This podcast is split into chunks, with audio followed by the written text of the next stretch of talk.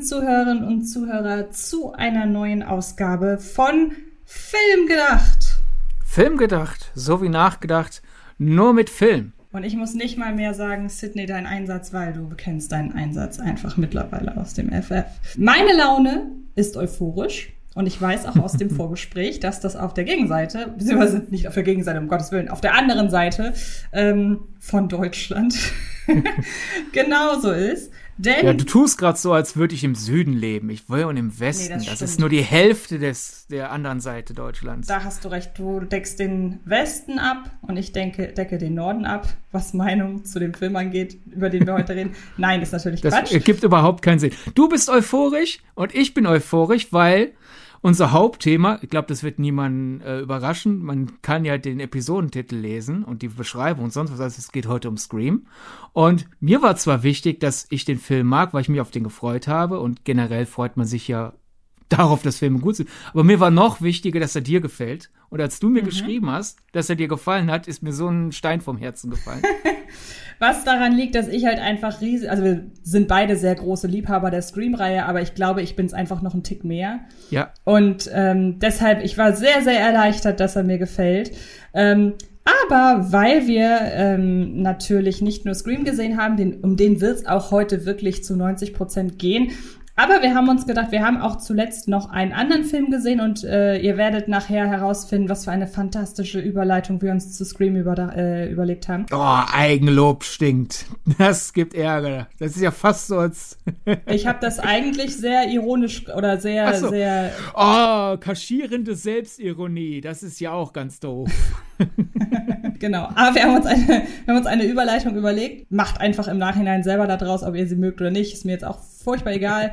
Jedenfalls, wir haben zuletzt jeweils noch einen anderen Film geguckt und da der ja auch gerade so ein bisschen für Kontroversen sorgt, dachten wir, passt eigentlich ganz gut noch kurz über den zu sprechen, denn wir haben beide Pleasure gesehen. Ähm, einen Film von einer schwedischen Regisseurin, die auf Basis ihres eigenen Kurzfilms, der damals auch Pleasure hieß, einen ja, Blick hinter die sehr, sehr ungeschönten Kulissen der Pornobranche bietet. Ich würde mal sagen, Ausnahmsweise normalerweise übergebe ich ja immer direkt an dich, aber ich fasse einmal ganz kurz zusammen, wie ich den Film fand ähm, und auch weshalb der Film eben doch tatsächlich sehr gut auch zu Scream passt. Wirklich das, was ich gerade gesagt habe, ungeschönter Blick hinter die Kulissen der Pornobranche ist meiner Ansicht nach sehr, sehr gut gelungen. In der Ästhetik einer Hochglanz-Pornoproduktion, die so ein bisschen auch aufgreift, wie das ist, den voyeuristischen Aspekt nicht komplett unter den Tisch zu kehren, sondern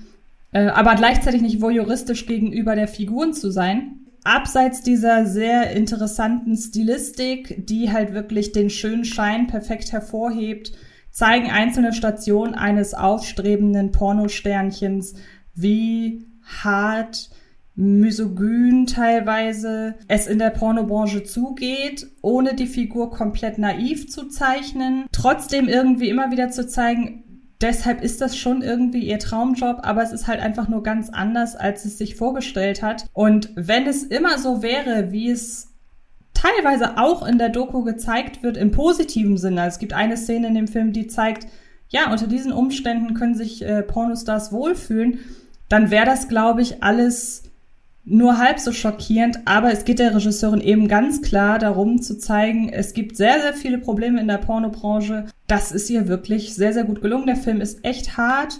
Obwohl das alles in einem erzählerisch-künstlerischen Kontext ist, ist der Film ab 18. Es gibt ja auch Filme, die äh, sexuelle Inhalte haben, die aber dann in so einem aufklärerischen Kontext sind, dass der Film trotzdem noch ab 16 ist, obwohl er recht explizit ist. Dieser Film ist wirklich so explizit, dass er auch eine FSK 18 Freigabe hat. Und es werden einige Szenen gezeigt, die waren zumindest für mich als Frau, aber ich würde fast behaupten, dass es völlig egal, welches Geschlecht man ist, die waren wirklich kaum zu ertragen. Wäre ich im Kino gewesen, hätte ich dreimal überlegt, ob ich jetzt nicht doch aus dem Saal gehe.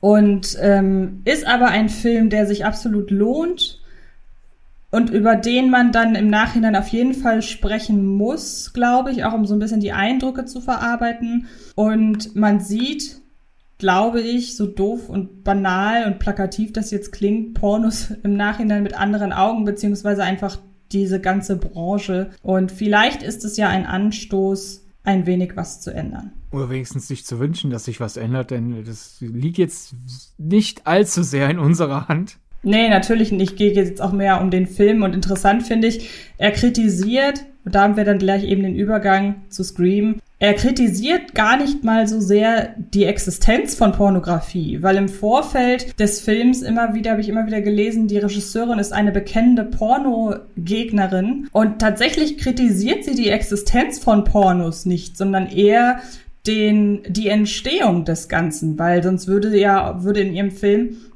ja kein Positivbeispiel in dem Sinne stattfinden, sondern sie zeigt ja auf, hey, es geht eben auch anders. Sie äh, kritisiert die Umstände. Und wären die Umstände andere, hätte sie, glaube ich, auch, äh, hätte sie nichts gegen Pornos so gesehen. Sie hat ja auch in Interviews gesagt, dass sie während der Vorbereitung sich mit einigen PornodarstellerInnen angefreundet hat. Also denke ich, dass äh, Ninja Thüberg äh, durchaus fähig der nuancierten Kritik ist, was man auch im Film sieht.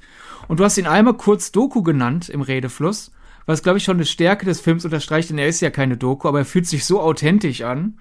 Stimmt. Dass einem das von den Lippen rutschen kann. Ja. Ach, witzig, Und, ist mir gar nicht aufgefallen. Genau. Ja, mir hat er auch sehr gut gefallen. Ich finde es schön, dass der wirklich am selben Starttag gestartet ist wie der neue Scream, weil das irgendwie so zwei ergänzende Werke sind, vollkommen unplanmäßig natürlich. Mhm.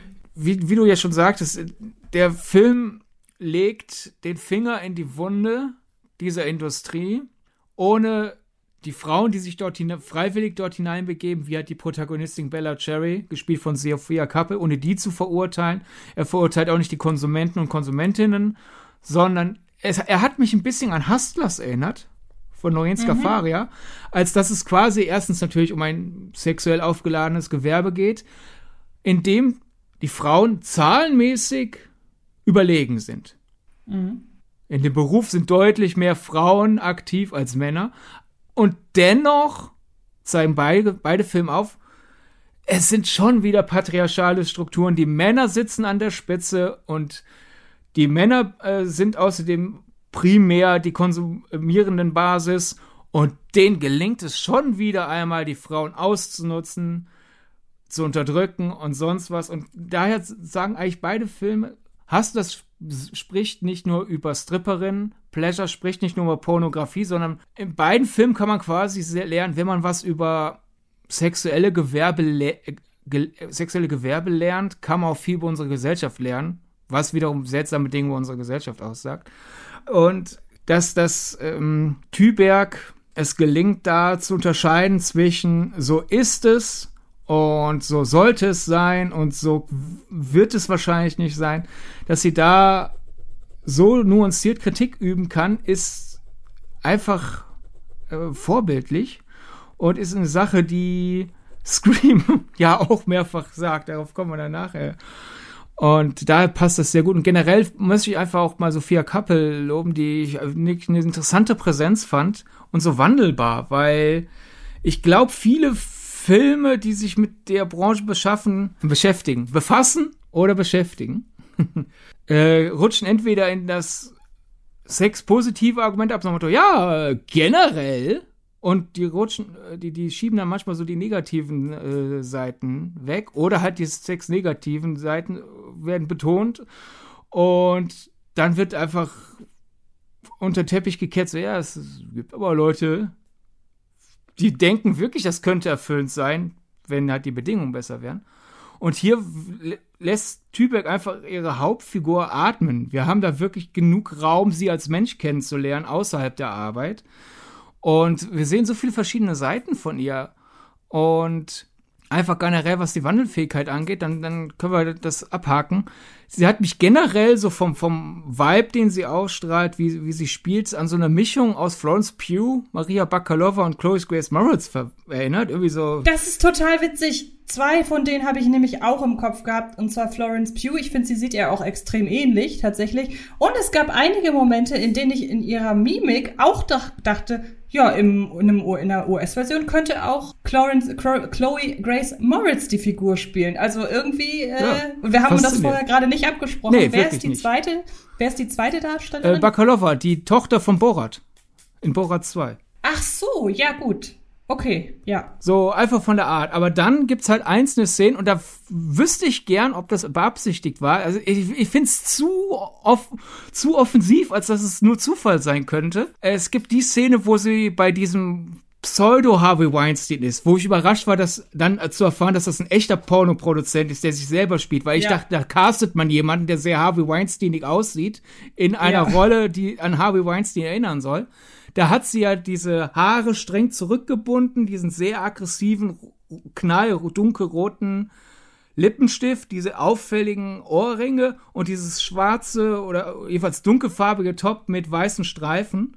Und da hat sie mich voll an Scarlett Johansson erinnert. Ich, hm. weil ich glaube, die hatte irgendwann mal in, in, während einer Pressetour oder so genau sowas mal an. Und vielleicht ist mein Kopf dann auch gesprungen wegen Scarlett Johansson, fiktionaler Film, Auseinandersetzung mit Harvey Weinstein. Da war ich ja wieder bei Black Widow. Da könnt, können wir direkt zu unserem Podcast zurückempfehlen. Ja. Und es gibt ja später eine Szene, da sind die ja auf so einer Art Pornomesse oder sowas.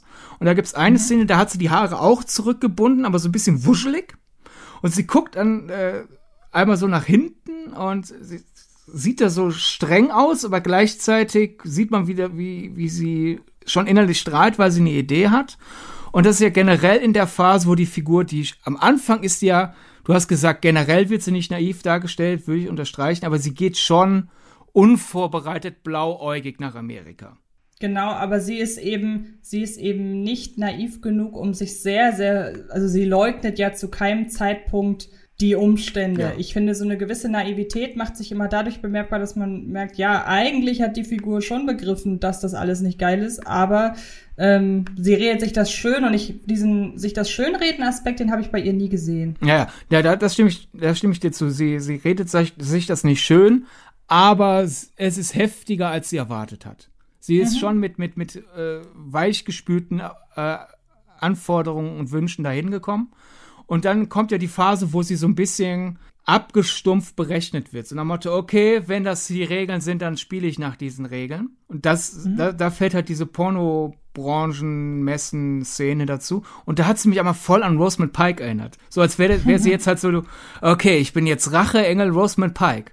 Und auch das, glaube ich, kann so vom Kostümdesign, Make-up und, und äh, Hairstyling kein Zufall sein. Ich war da wieder so voll im, im äh, Meta, Meta, Meta, Meta-Modus. Mhm. Und damit spiele ich dir ganz subtil den Ball zu. Ja, ähm, natürlich den Ball jetzt auf Scream zu, überzuleiten. Ich würde nur tatsächlich ganz gerne noch eine, ja, gern. einen Kritikpunkt ansprechen, bevor wir einfach sagen, guckt euch den Film im Kino an, wenn ihr den irgendwo findet. Ähm, und zwar finde ich, dass der Film hin und wieder er hat nur ganz, ganz wenig Momente, aber in diesen Momenten finde ich, man merkt schon, dass die große Stärke des Films dieses Dokumentarische ist, weil er hat zwei, drei kleine Szenen, in, der, in denen der Film eher filmisch wird. Und die sind auch direkt zu Anfang. Das ist nämlich einmal dieses, sind sie zum Vergnügen da oder zur Arbeit und sie sagt Vergnügen. Ja, finde ich schon, äh, denke ich mir schon, kann man irgendwie cleverer schreiben. Und auch diese Symbolik, sie fährt über den Highway und biegt natürlich nicht rechts zu Hollywood ab, sondern äh, weiter geradeaus. Ähm, das sind so Sachen, diese Motive, die sehr deutlich sind, hätte der Film eigentlich gar nicht nötig gehabt. Sie ähm, schaden dem Film nicht, weil dafür sind sie viel zu klein und ich würde niemals sagen, äh, wie, wie ist der Film. Wenn ich eine kurze, wenn ich eine kurze Meinung abgeben soll, würde ich, würde ich das niemals erwähnen. Aber wenn wir hier schon gerade den Film so ein bisschen näher beschreiben, dann wären das die Sachen, die ich so ein bisschen kritisieren würde. Ähm, nur um zu zeigen, es gäbe auch was, was man kritisieren kann. Aber wie gesagt, es fällt nicht so krass ins Gewicht, auf keinen Fall. Okay, und jetzt reden wir über Scream. genau, erstmal für die, die bisher nicht ins Kino geschafft haben, wir werden jetzt die ersten vier Scream-Filme kurz als Gesetz voraussehen, denn ich denke, es ist wichtig für jemanden zu wissen, wie stehen wir beiden denn zu den bisherigen Scream-Filmen, damit man abschätzen kann, in welchem Kontext man unsere Meinung zum neuen sehen soll. Dann geben wir ein kurzes, spoilerfreies Fazit zu Scream, also dem neuen Scream, also Scream 5. Leicht mhm. verwirrend das Ganze. Und dann gibt es eine Spoilerwarnung, dann könnt ihr schreiend ins Kino rennen, wobei besser nicht schreiend, das wird die Leute um euch herum verwirren. Ihr könnt innerlich schreiend ins Kino rennen, den Film nachholen und dann den Rest hören. Genau, und ich würde kurz sagen, wir einigen uns darauf, dass wir Scream 5, dass wir Scream Scream 5 nennen, weil sonst Ja. kommen wir total durcheinander. Ja. Ähm, auch wenn wir sicherlich auch noch kurz dazu kommen werden, gleich weshalb der Film tatsächlich nur Scream heißt. Aber darauf. Ja, ich glaube, das ist fast schon was für den Spoiler-Teil. Genau, meine ich ja, genau, genau. Ja. Ja, die Scream-Reihe. Ich habe eben angefangen, über Pleasure zu reden. Dann darfst du jetzt einmal kurz abreißen, wie du denn zur Scream-Reihe stehst. Ich finde die toll. Ich fühle mich sehr angesprochen von diesen Filmen die ganze Zeit. Das ist fast so, als würden sie mit mir reden. ah, wenigstens einer denkt mit. äh, ja, ich, ich mag die. Äh, ist genau diese, ich finde es toll in Scream 1, 2, 4 und dann in 5, das nehme ich schon mal äh, vorweg, diese Mischung aus, es ist Dekonstruktion, es ist Hommage und es ist eigentlich dann doch geradlinig das, was kommentiert wird. Es sind Slasher, es sind aber auch Slasher-Parodien und es sind Slasher-Kommentare und es sind Slasher-Lobhuldigung. Und dieses zusätzliche Element eines Whodunit macht das Ganze auch spannender, weil äh, wenn, wenn die Schocks nicht funktionieren, egal, man kann dennoch mitfiebern, weil man das ganze Rätseln, wer ist der Mörder oder wer sind die Mörder oder was auch immer, äh, das gibt da einfach Spannung mit rein. Der Rausreißer für mich ist halt einfach Scream 3. Ich finde den einfach unrund geschrieben. Die Figuren fühlen sich für mich da nicht echt an und das finde ich bei Scream schon wichtig, dass aller Meta-Kommentiererei zum Trotz die Figuren wirklich für mich überzeugend leben. Aber 1, 2, 4 und 5 finde ich toll. Da gehe ich auf jeden Fall mit. Was mir tatsächlich das erste Mal so richtig bewusst geworden ist jetzt, oder weil ich es mir halt wirklich genau vor Augen geführt habe, ist ja die Tatsache, dass was die Scream-Reihe auszeichnet, der Punkt ist, dass wir da anders als bei einem wirklichen Großteil der wirklich ikonischen Horrorfilmreihen, Franchises, dass wir da immer mit den Figuren, mit den Positiven, mit den Opfern mitfiebern und wir die Reihe ja nicht unbedingt gucken, weil wir den, die Killerfigur so toll finden. Also wenn man da mal den dritten Teil der Halloween-Reihe ausnimmt, der ja auch gefloppt ist und wahrscheinlich genau aus diesem Grund, ist ja Michael Myers eigentlich das Binde, oder nicht eigentlich, der ist das Bindeglied der Halloween-Reihe, weil Jamie Lee Curtis eben nicht in jedem Film vorkommt. Ich kann mich jetzt spontan bei, da habe ich leider nicht alle gesehen, aber bei Friday the, Friday the 13th haben wir auch keine durchgehend wiederkehrende Opferfigur. Das gleiche gilt für Nightmare on Elm Street. Und ansonsten, ich meine, gehen wir mal in die Moderne, gehen wir mal zu Saw. Auch da haben wir ja, gut, wir haben, wer nicht alle Teile gesehen hat, ähm, will ich jetzt nicht spoilern, aber ja, da haben wir zumindest eine Figur, über die sich der Kreis schließt, von Teil 1 zu Teil 7, genau. Ähm, aber ansonsten, kennst du noch eine Horrorfilmreihe, wirklich von einem diesen, einer diesen langlebigen Reihen, die darauf baut, dass wir mit den Figuren mitfiebern? Okay, mitfiebern ist eine andere Sache. Das gibt's ja immer wieder mal. Aber dass halt die Figuren der rote Faden sind, das, Ja, das meine ich ja, das meine ich ja. Das ist vor allem eine Scream-Sache, weil selbst ja auch bei Nightmare ab und zu treffen wir ja Nancy wieder. Aber halt auch nur ab und zu. Und wirklich, auch wenn die Ikonografie der Scream-Reihe halt die Ghostface-Maske ist, sind halt wirklich das Herz Sidney, Dewey und Gail. Genau, das meine ich. Und es gibt im Grunde nur eine Horrorreihe, die mir eingefallen ist, die genauso funktioniert und das ist Conjuring. Weil bei Conjuring Stimmt. haben wir Ed und Lorraine Warren, die zum emotionalen Anker werden und die haben es ja immer mit anderen Dämonen und so weiter zu tun. Aber Das ist ja dann wieder ein neuer Geschmack. Wir haben normalerweise halt die Täter als roter Faden. Bei Scream haben wir die Opfer und bei Conjuring sind es ja sozusagen die Jäger. Die sind ja nicht die Genau. Heimgesuchten. Die helfen ja den Heimgesuchten. Exakt, genau. Ja. Und das finde ich ist sicherlich, habe ich jetzt so im Nachhinein gemerkt, beziehungsweise insbesondere nach dem Tag gestern, nach ich, nachdem ich Scream 5 gesehen habe, das ist das äh, Hauptelement, das ich an Scream liebe. Ja, auch dieses Whodunit, auch die ähm, Meta-Dekonstruktion des Horrorkinos. Aber eigentlich sind's an allererster Position die Figuren. Und das habe ich allein deshalb gemerkt, weil mir in diesem Film etwas passiert ist, was mir bislang, und da schließt sich der Kreis, nur bei Conjuring passiert ist. Da gehe ich gleich im Spoiler-Part drauf ein. Aber ansonsten, ich bin ähm, wie gesagt, der Horrorreihe sehr zugetan. Es ist natürlich, das haben wir ja jetzt in so vielen Podcast-Ausgaben schon das ein oder andere Mal fallen lassen, dieses ganze, dieses ganze Meta-humoristische, dieses sich selbst der Ex des, des Daseins eines Horrorfilms bewusst sein, diese halt sehr clevere Auseinandersetzung sowohl mit dem Horrorgenre als auch mit der Rezeption des Horrorgenres, die ja jetzt in Teil 5 nochmal extrem in den Vordergrund drückt. Das ist einfach zu 100 Prozent mein Humor.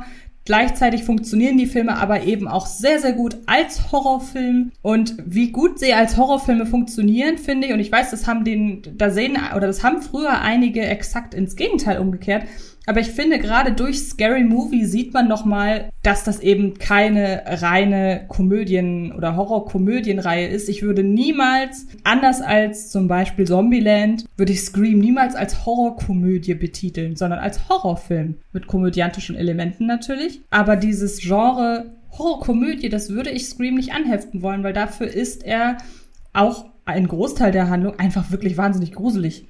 Und beziehungsweise gar nicht gruselig, aber setzt eben auf Horrormomente, auf Horrormechanismen. Ja, ich glaube, das reicht, um so ein bisschen zu erklären, weshalb ich so ein großer Fan der Scream-Reihe bin. Ja, ich glaube, wir verzetteln uns, wenn ich da jetzt zu, zu lang drauf eingehe.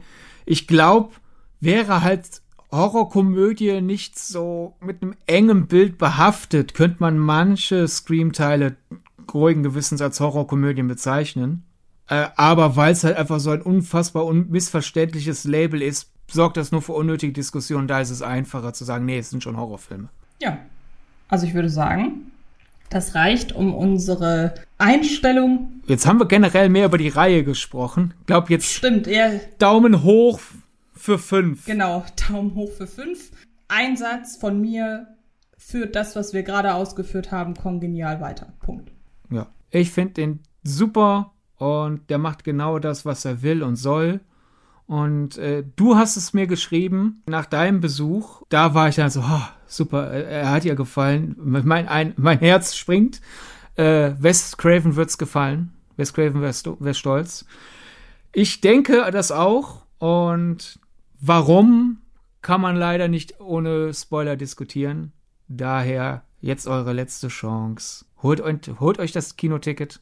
Holt ihn nach. Ihr werdet es nicht bereuen. Und wenn ihr doch es bereut nach dem Kinobesuch, kommt ihr zurück und wir erklären euch, warum ihr es nicht bereuen solltet. Genau. Und das könnt ihr uns ja dann ähm, schreiben, ob ihr es bereut habt oder nicht. Über diese sozialen Netzwerke, da sind wir mit Film gedacht bei Twitter, Instagram und Letterboxd aktiv. Ansonsten kann man mich kontaktieren bei Twitter und Instagram jeweils unter Antje Wessels. Und dich kann man kontaktieren über Twitter, da bin ich Sir Donnerbolt. Und auf Instagram heiße ich einfach nur Sidney Sharing. Bei Letterbox bin ich nicht. Und wenn ihr euch äh, gerade fragt, Moment, warum heißt er bei Twitter Sir Donnerbolt? Das ist ein Vorfahr von Donald Duck. Und ich werde das immer wieder wiederholen, denn ihr solltet alle mehr über Entenhausen lernen finde ich. Vielen Dank. Und dann gibt es an dieser Stelle natürlich noch ein großes Dankeschön an Fred Carpet, die das Ganze hier unterstützen und uns äh, das alles hier möglich machen. Und auch Fred Carpet direkt könnt ihr kontaktieren. Das sind dieselben Wege wie die unsere. Und dann würde ich sagen, rein in den Spoiler-Part zu Scream 5. Wie beginnen wir den denn jetzt am besten? Soll ich einfach mal da anknüpfen, wo ich vorhin gesagt habe, das ist mir bei diesem Film als einzigem Horrorfilm passiert, ausgenommen eines Conjuring-Films? Ja, gerne. Gut, dann mache ich das doch direkt nach einem kurzen Grußwort von Ghostface. Hallo Sydney, es ist mir eine Ehre. So, ich rede nämlich davon, dass ich bei Scream 5 geweint habe und zwar nicht zu knapp. Und es gab gleich zwei Momente. Bei dem ersten habe ich wirklich ordentlich schlucken müssen, habe gemerkt, okay, wenn sie das jetzt noch platt walzen, dann breche ich richtig in Tränen aus und beim zweiten Moment flossen die Tränen wirklich unendlich lange. Ähm, denn zwei Figuren, die wir von den Scream-Filmen kennen, die eine nur aus Teil 4, die, den anderen aus bisher allen Teilen, die müssen in Scream 5 ihr Leben lassen. Und das eine ist, oh, ich vergesse ihren Namen immer, die Detective aus Teil 4. Hicks. Äh, Detective Hicks, genau, richtig. Die immer Lemon Squares gebackt hat, gebacken hat für Dewey und halt eben Dewey. Und die Tatsache, dass sie diese beiden Figuren umbringen und auch die Tatsache, dass mir Hicks ähm, nicht genauso ans Herz gegangen ist, beziehungsweise ihr Tod, aber zumindest ansatzweise zeigt mir einfach, die Figuren haben bei mir echt einen riesigen Eindruck hinterlassen. Und du hast mir aber im Nachhinein geschrieben, als ich dir gegenüber schrieb, ich habe gerade sehr, sehr viel geweint, ähm, dass du es hast kommen sehen. Ja, ich glaube, da können wir dann direkt einsteigen zu den vielen Stärken des Films, wobei vielleicht ist das sogar schon zu früh. Naja, egal, jetzt sind wir halt schon mittendrin. Denn der Film beginnt ja mit einer Art Reenactment des, äh, der ersten Szene des ersten Screams. Und daraus entwickelt sich dann, während Ghostface halt äh, seinen Opfer anruft, ein Gespräch über den modernen Horror. Und danach haben wir dann auch ein Gespräch, ein bisschen später im Film haben wir ein Gespräch über Legacy-Sequels oder auch Requels. Die Nomenklatur wird ja immer noch ausdiskutiert, wie auch im Film ausdiskutiert wird. Also halt Filme, wo die neue Garde kommt, mit der alten Garde interagiert und dann so eine Art Staffelstabübergabe passiert. Also halt sowas wie die Creed-Filme mit äh, äh als, als Legacy-Sequel zu den Rocky-Filmen der in gewissen Maßen der neue Halloween von David Gordon Green. Äh, Ghostbusters Legacy wird ja auch ob ziemlich aktuell. Oder halt das absolut deutlichste Legacy-Sequel, auch das erfolgreichste Legacy-Sequel, ich glaube, es wird es auch bleiben für lange, lange Zeit. Star Wars, das Erwachen der Macht. Und dann als spätestens, als halt äh, klar wird, äh, ja, okay, der Film behandelt Legacy-Sequels, wie es der erste Scream mit Slashern getan hat. Ist halt bei mir die Maschine angegangen. So, okay, wir sind also in einer Art Star Wars, das Erwachen der Macht Remake. Kann ich ja nachher ausführlich erklären, wenn du möchtest. Und dann dachte ich mal so, mhm. Achtung, übrigens jetzt dann auch Spoiler für Star Wars 7. Wer auch immer das jetzt hört und Star Wars 7 nicht gesehen hat. Äh, wir haben in der Scream-Reihe eine Figur, die ursprünglich in einem früheren Film hätte sterben sollen, aber man hat die Meinung geändert, nämlich Dewey. Man hat bei Star Wars eine Figur, die früher hätte sterben sollen, aber man hätte seine Meinung geändert, nämlich Han Solo. Dewey ist, äh, würde man sagen, ab Teil 2 so die, die dieser Western-Einfluss, dieser sehr subtile Western-Einfluss von Scream, er ist halt der erfahrene, angeschossene Sheriff, der halt weiter seinen Job macht. Und in Scream 1 ist er halt immer auch ein Western-Einfluss, nur ist er da halt noch der junge, unerfahrene Sheriff, der seine Sporen verdienen muss. Aber jedenfalls war mit Dewey den Western-Einfluss. Man merkt das ja sogar im Score, so seine Erkennungsmelodie ist ja so ein bisschen äh, Noir-Western, Spaghetti-Western angehaucht. Und der große wandelnde Western-Einfluss in Star Wars ist Han Solo. Und dann kommt Dewey in den Film rein und er ist äh, Stoppelbart tragend, knurrig und schließt sich dennoch unseren äh, neuen Hauptfiguren an, erklärt den neuen Hauptfiguren, was früher alles war, war und hilft den Figuren, sich zu orientieren in diesem Universum, das er schon kennt, was Han Solo in Star Wars das Erwachen der Macht gemacht hat. Und spätestens, als er halt aus, ähm, aus seinem bescheidenen Heim rausbequemt, um den Figuren anzuschließen und dann einmal auch mit äh, der neuen Figur ins Auto steigt, dachte ich, ging es halt bei mir los. Mein Herz so, nein, nein, nein, ich ahne es. Ich will nicht, dass es passiert, weil ich mag Dewey. Ich will nicht, dass es passiert, aber mein Kopf, ja, auch wenn es weh tut, bitte tu es, tut es, bringt Dewey um, weil das thematisch und konzeptuell so erfüllend wäre und es wäre so mutig und es wird diese Parallelen unterstreichen. Und dann sehen, ist halt diese Attacke im Krankenhaus und Dewey bringt äh, die neuen Figuren in Sicherheit, bleibt aber zurück. Und ich so, ja, das ist die Han Solo-Szene. Und dann geht er zurück, will schauen, ob Ghostface wirklich bezwungen ist oder nicht. Und Ghostface steht wieder auf und einige Shots wiederholen sich aus der Han Solo Sterbeszene aus Star Wars das Erwachen der Macht. Und ich so, jetzt ziehen sie es durch. Und so wie Han Solo durch den Unterkörper durchbohrt wird, wird Dewey durch den Unterkörper durchbohrt. Und bei mir hat gleichzeitig Herz, nein, Dewey, du hast es so weit geschafft, bist so eine liebe Figur, du hättest es verdient gehabt, an Altersschwäche irgendwann glücklich in Gales Armen zu sterben. Aber mein Kopf, ja, es ist ein Star Wars 7 Remake und die ziehen's durch und sie machen damit eine Aussage. Ist das genial? Und dann fährt die Kamera zurück und es, die, der Score verwandelt es für, für so ein paar Takte, so nach Motto, ich glaube wahrscheinlich genau das, was Copyright-technisch erlaubt ist, bevor man Tantiemen zahlen müsste oder es im Abspann nennen müsste, wird es Star Warsig. Und ich so, also ich habe innerlich applaudiert und das war schon das zweite oder dritte Mal im Film, wo ich innerlich applaudiert habe und gleichzeitig war ich total gerührt war ich so, Joey, nein, aber super, weil es ist so eine gute Szene. Und generell ist der Star Wars Einfluss auf Scream, sag ich jetzt als, und ich glaube, du wirst mir dazu stimmen, wenn ich sage, ich bin Star Wars Laie. Ich glaube, damit stapel ich nicht tief. Ähm, erst recht im Hinblick auf die vielen, auf das riesige Fandom und was die halt alles über die Filmreihe wissen.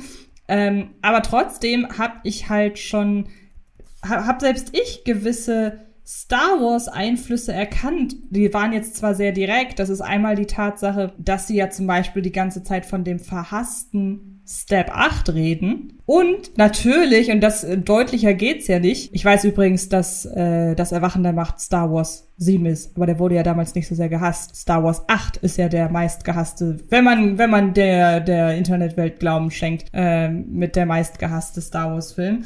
Ähm, aber vor allen Dingen wird ja vom Knives Out Autor gesprochen oder Regisseur. Ich Regisseur, aber Regisseur, Regisseur und Autor ist ja in dem Fall dasselbe, weil Ryan Johnson Autor und Filmer ist sozusagen. Genau, und der hat quasi einen ein Audio-Cameo-Auftritt, in dem sein Name eben, also nicht konkret Ryan Johnson, aber der Regisseur von äh, Knives Out wird erwähnt. Und die sind sich, glaube ich, schon, die haben, glaube ich, diese Star Wars-Referenzen vor allem, also zum einen kann natürlich sein, dass sie große Star Wars-Fans sind, aber zum anderen glaube ich, dass mit Star Wars und der ganzen Rezeption von Star Wars, da hat ja eigentlich dieser sehr toxische Internet-Fan-Hype angefangen, Weil beziehungsweise er, er jetzt hat, diese... Er hat sich perfektioniert. Toxisch Internet gibt's schon immer, aber mit Star Wars...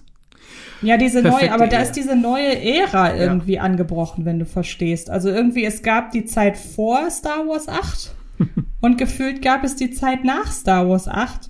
Da finde ich es total legitim, sich diesen Film irgendwie so als eine Art geistige Vorlage rauszunehmen, weil sich an dem Film natürlich das alles sehr, sehr gut belegen lässt, was da teilweise schief läuft am Fandom. Und auch hier gilt, und jetzt kommen wir ganz kurz zurück zu Pleasure, der Film kritisiert das Fandom nicht im Gesamten, sondern nur sehr krasse Auswüchse. Und das ist ja nun interessanterweise etwas, was sehr krass kritisiert wird von gewissen äh, Leuten, die den Film halt nicht mögen und die dessen, äh, die, die deshalb auch sehr exzessiv dafür werben, dass sie den Film nicht mögen. Und an dieser Stelle sei deshalb einmal kurz erwähnt, wer uns jetzt mittlerweile kennt, der weiß, es geht uns hier jetzt nicht darum, diesen Film in Schutz zu nehmen und jeden, der diesen Film nicht mag, in irgendeiner Form zu diskreditieren. Aber wir haben ja gerade zum Beispiel, und ich nehme den Film deshalb als Beispiel, weil er auch perfekt passt, wir haben ja gerade schon im Hinblick auf Ghostbusters in der Paul Feig Folge immer wieder gesagt, sofern die Kritik an dem Film wirklich nur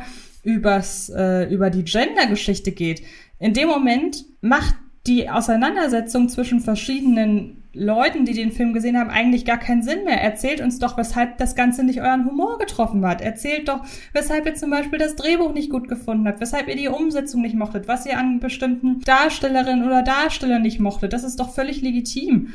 Aber in der aktuellen Internetrezeption zu Ghostbusters, äh, zu Ghostbusters sag ich schon, äh, zu Scream 5 ist, sind es, finde ich, primär zwei Punkte, die kritisiert werden. Einmal die Tatsache, dass der Film mal wieder Meta-Humor hat. Ja gut, aber ein fünfter Teil von einer Reihe, die mal über Meta-Humor sich irgendwie ja. ein, eine Daseinsberechtigung im Horrorgenre erarbeitet hat, im fünften Teil ja. ohne Meta-Humor umzusetzen, wäre wahnsinnig inkonsequent. Ja.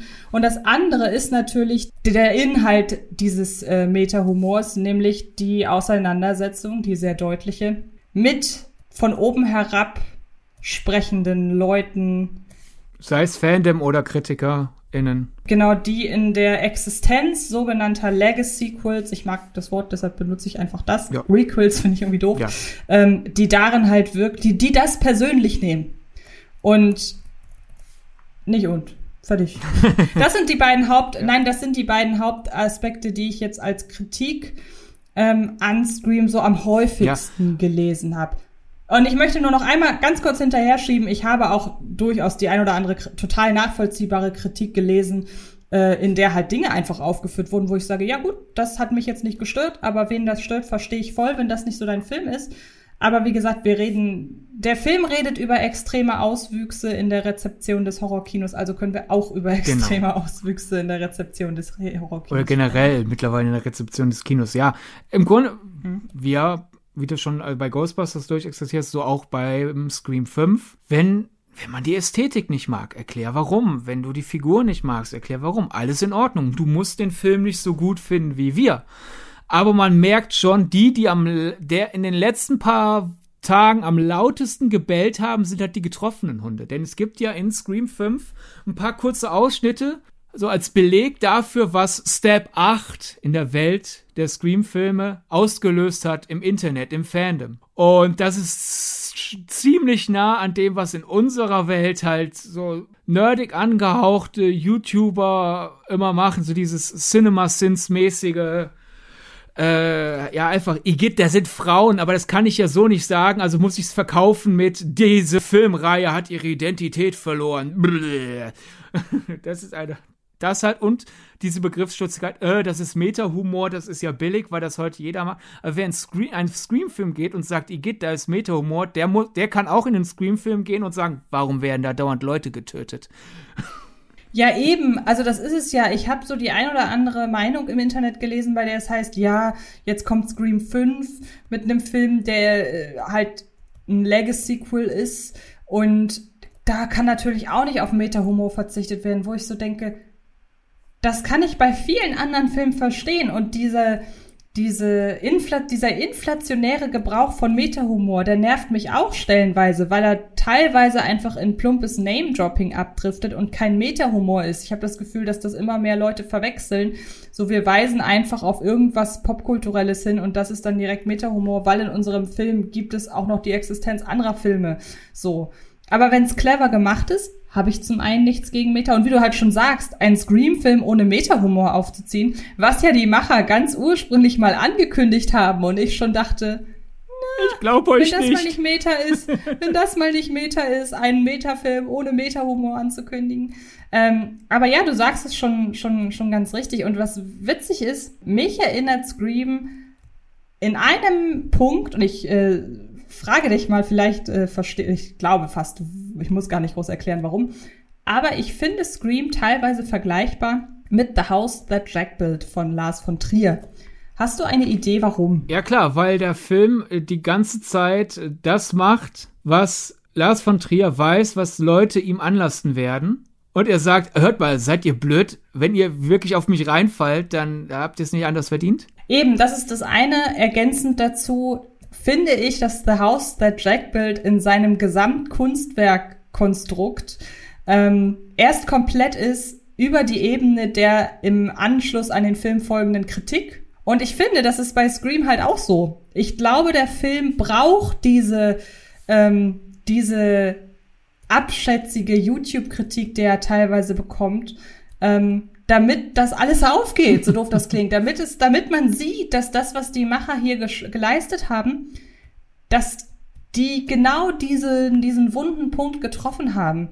Und jetzt kommen wir doch mal ja, zu dem Punkt. Ich würde ich würd da ergänzen, ich finde beiden Fällen, die brauchen es eigentlich nicht, weil die in sich schon runde Kunstwerke sind, aber durch die erfolgte Kritik kann man dann unter diese Kunstwerk noch schreiben, siehst du, habe ich doch gesagt. Denn ich, was wir, finde ich, im Laufe unserer Diskussion dann noch ausarbeiten müssen, ist, dass ja Scream 5 mit diesem ganzen Legacy-Sequel und ich imitiere die Star Wars 7-Struktur bis zu einem gewissen Grad. Ich habe vorhin ja bei den ganzen Dewey-Parallelen zum Beispiel auch noch ausgelassen. Unsere Western-Figur ist getrennt von ihrer früheren Partnerin. Gut, es ist einerseits natürlich eine wieder einmal eine Meta-Anspielung auf den Beziehungsstatus von äh, Arquette und Cox, also den Darstellern von äh, und Darstellerin von Dewey und äh, Gail. Aber einerseits ist das wieder auch eine Parallele an äh, Han und Leia. Äh, und es ist ja nicht einfach nur, ich ziehe Parallelen, weil ich sie parallel, weil ich sie ziehen kann, sondern es erfolgt damit eine Aussage, die andere Aussagen im Film auch nochmal unterstützen. Das ist ein schönes Gesamtpaket. Aber ja, du hast natürlich auch diesen Malcolm und Marie-Effekt. Äh, ganz kurz dazu, wer den Film damals nicht mitbekommen hat. Es ist ungefähr fast ein Jahr. Es ist, es ist, es ist, es, es, man kann wirklich den Kalender danach stellen. Vor ungefähr einem hm. Jahr kam Malcolm und Marie raus. Ein äh, Netflix-Streitdrama von Sam Levinson mit äh, John David Washington und Zendaya. Und im Film äh, der halt von einem Filmemacher und seiner Freundin Schrägstrich Muse handelt, wird in zwei, drei Szenen über Filmkritiken gesprochen. Und anders als Scream 5, der eher so auf das nerdige YouTube und Reddit und sonst was Publikum zielt, ist Malcolm Marie mehr so diese, diese, diese Grauzone zwischen Branchenportal und publikumszugänglichem Feuilleton. Also diese sehr faszinierende, sehr toll lesbare Spagatnummer da. Dieses, dies gibt so dieses einerseits wir reden halt über die Filmschaffenden und deren Intention und über die Technik, die sie benutzen, aber gleichzeitig sprechen wir halt das Publikum an, das entscheiden wir, ob wir den Film sehen wollen oder nicht und was wir dort reinlesen sollen. In diesen Dialogen gibt es auch zwei, drei Spitzen. Und Film, also die, selbst Filmkritiker und Filmkritikerinnen, die ich wirklich richtig klasse finde aus den, aus den USA, wo ich sage, wow, die schreiben super und die sind so beobachtungsstark und sonst was, haben sich wochenlang aufgeführt, wie beleidigte Kleinkinder. Und quasi bei Malcolm Marie hattest du so diesen Dialog. Malcolm und Marie sagt, kann es sein, dass manche Leute, die Filmkritik, äh, mit Filmkritik ihr Geld verdienen, dünnhäutig sind?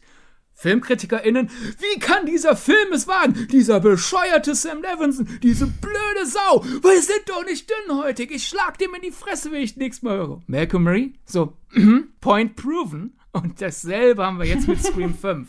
Ja, und da kamen mir so zwei äh, Gedanken in den Sinn. Verfolgen wir erstmal den einen. Ich habe mir nämlich überlegt, ja gut, man kann das natürlich kritisieren, denn früher oder in, gerade nehmen wir jetzt wirklich nur mal den ersten Teil, da ging es ja gar nicht darum, die Fans des Horrorkinos irgendwie groß zu demaskieren oder zu, zu entblößen darin, wie die entsprechend mit dem Horrorkino umgehen, sondern es ging um das Horrorgenre an sich. Das Horrorgenre und die Debatte machen Horrorfilme gewalttätig. Die wurde ab absurdum geführt. Genau. Und das haben sich dann so mit der Zeit, so dem treu geblieben sind dann auch Teil, Teil zwei und drei und selbst vier eigentlich noch, hat die Zuschauerinnen und Zuschauer immer weitestgehend außen vor gelassen. Und jetzt geht's natürlich in Teil 5 viel weniger um das Horrorkino als um die Rezeption und die Fans des Horrorkinos. Und da habe ich überlegt, warum ist das eigentlich so? Und dann kam mir so der Gedanke, und ich bin sehr gespannt, ähm, was du dazu sagst. Die letzten zehn Jahre, würde ich mal jetzt sagen. Scream 4 ist, glaube ich, elf Jahre alt mittlerweile. Ich meine, der kam im Jahr 2011 raus. In diesen Jahren, diese Zeitspanne, hat dazu geführt oder, oder hat nee, nicht dazu geführt, aber in den letzten zehn Jahren hat man oder habe ich beobachtet, dass sich die Leute, die Filme gucken, immer mehr vor die Filme an sich drängen, so ein bisschen. Also viele Leute haben angefangen, auch außerhalb der Position von Filmemacherinnen und Filmemachern, also die, die die Filme kreieren, sich anhand von Filmen eine halbwegs prominente Popularität aufzubauen, äh, eine halbwegs promine eine halbwegs prominente Existenz aufzubauen. Das ging natürlich früher nicht so personengebunden, weil man in der Regel zu äh, schreibenden Kritikerinnen und Kritikern in der Regel kein Bild hatte. Man hat das einfach von denen gelesen und ähm, wenn man mal so zwei, drei wirklich herausragende ähm, Leute außen vor lässt, also ein Roger Ebert beispielsweise, der sich ja nun mal irgendwie äh, auch eine sehr, sehr große äh, Fangruppierung um sich herum aufgebaut hat, einfach durch seine. Er hat ja genauso wie sein Kollege Siskel einfach den Vorteil, die hatten ja zusätzlich zu den geschriebenen Kritiken auch Fernsehsendungen.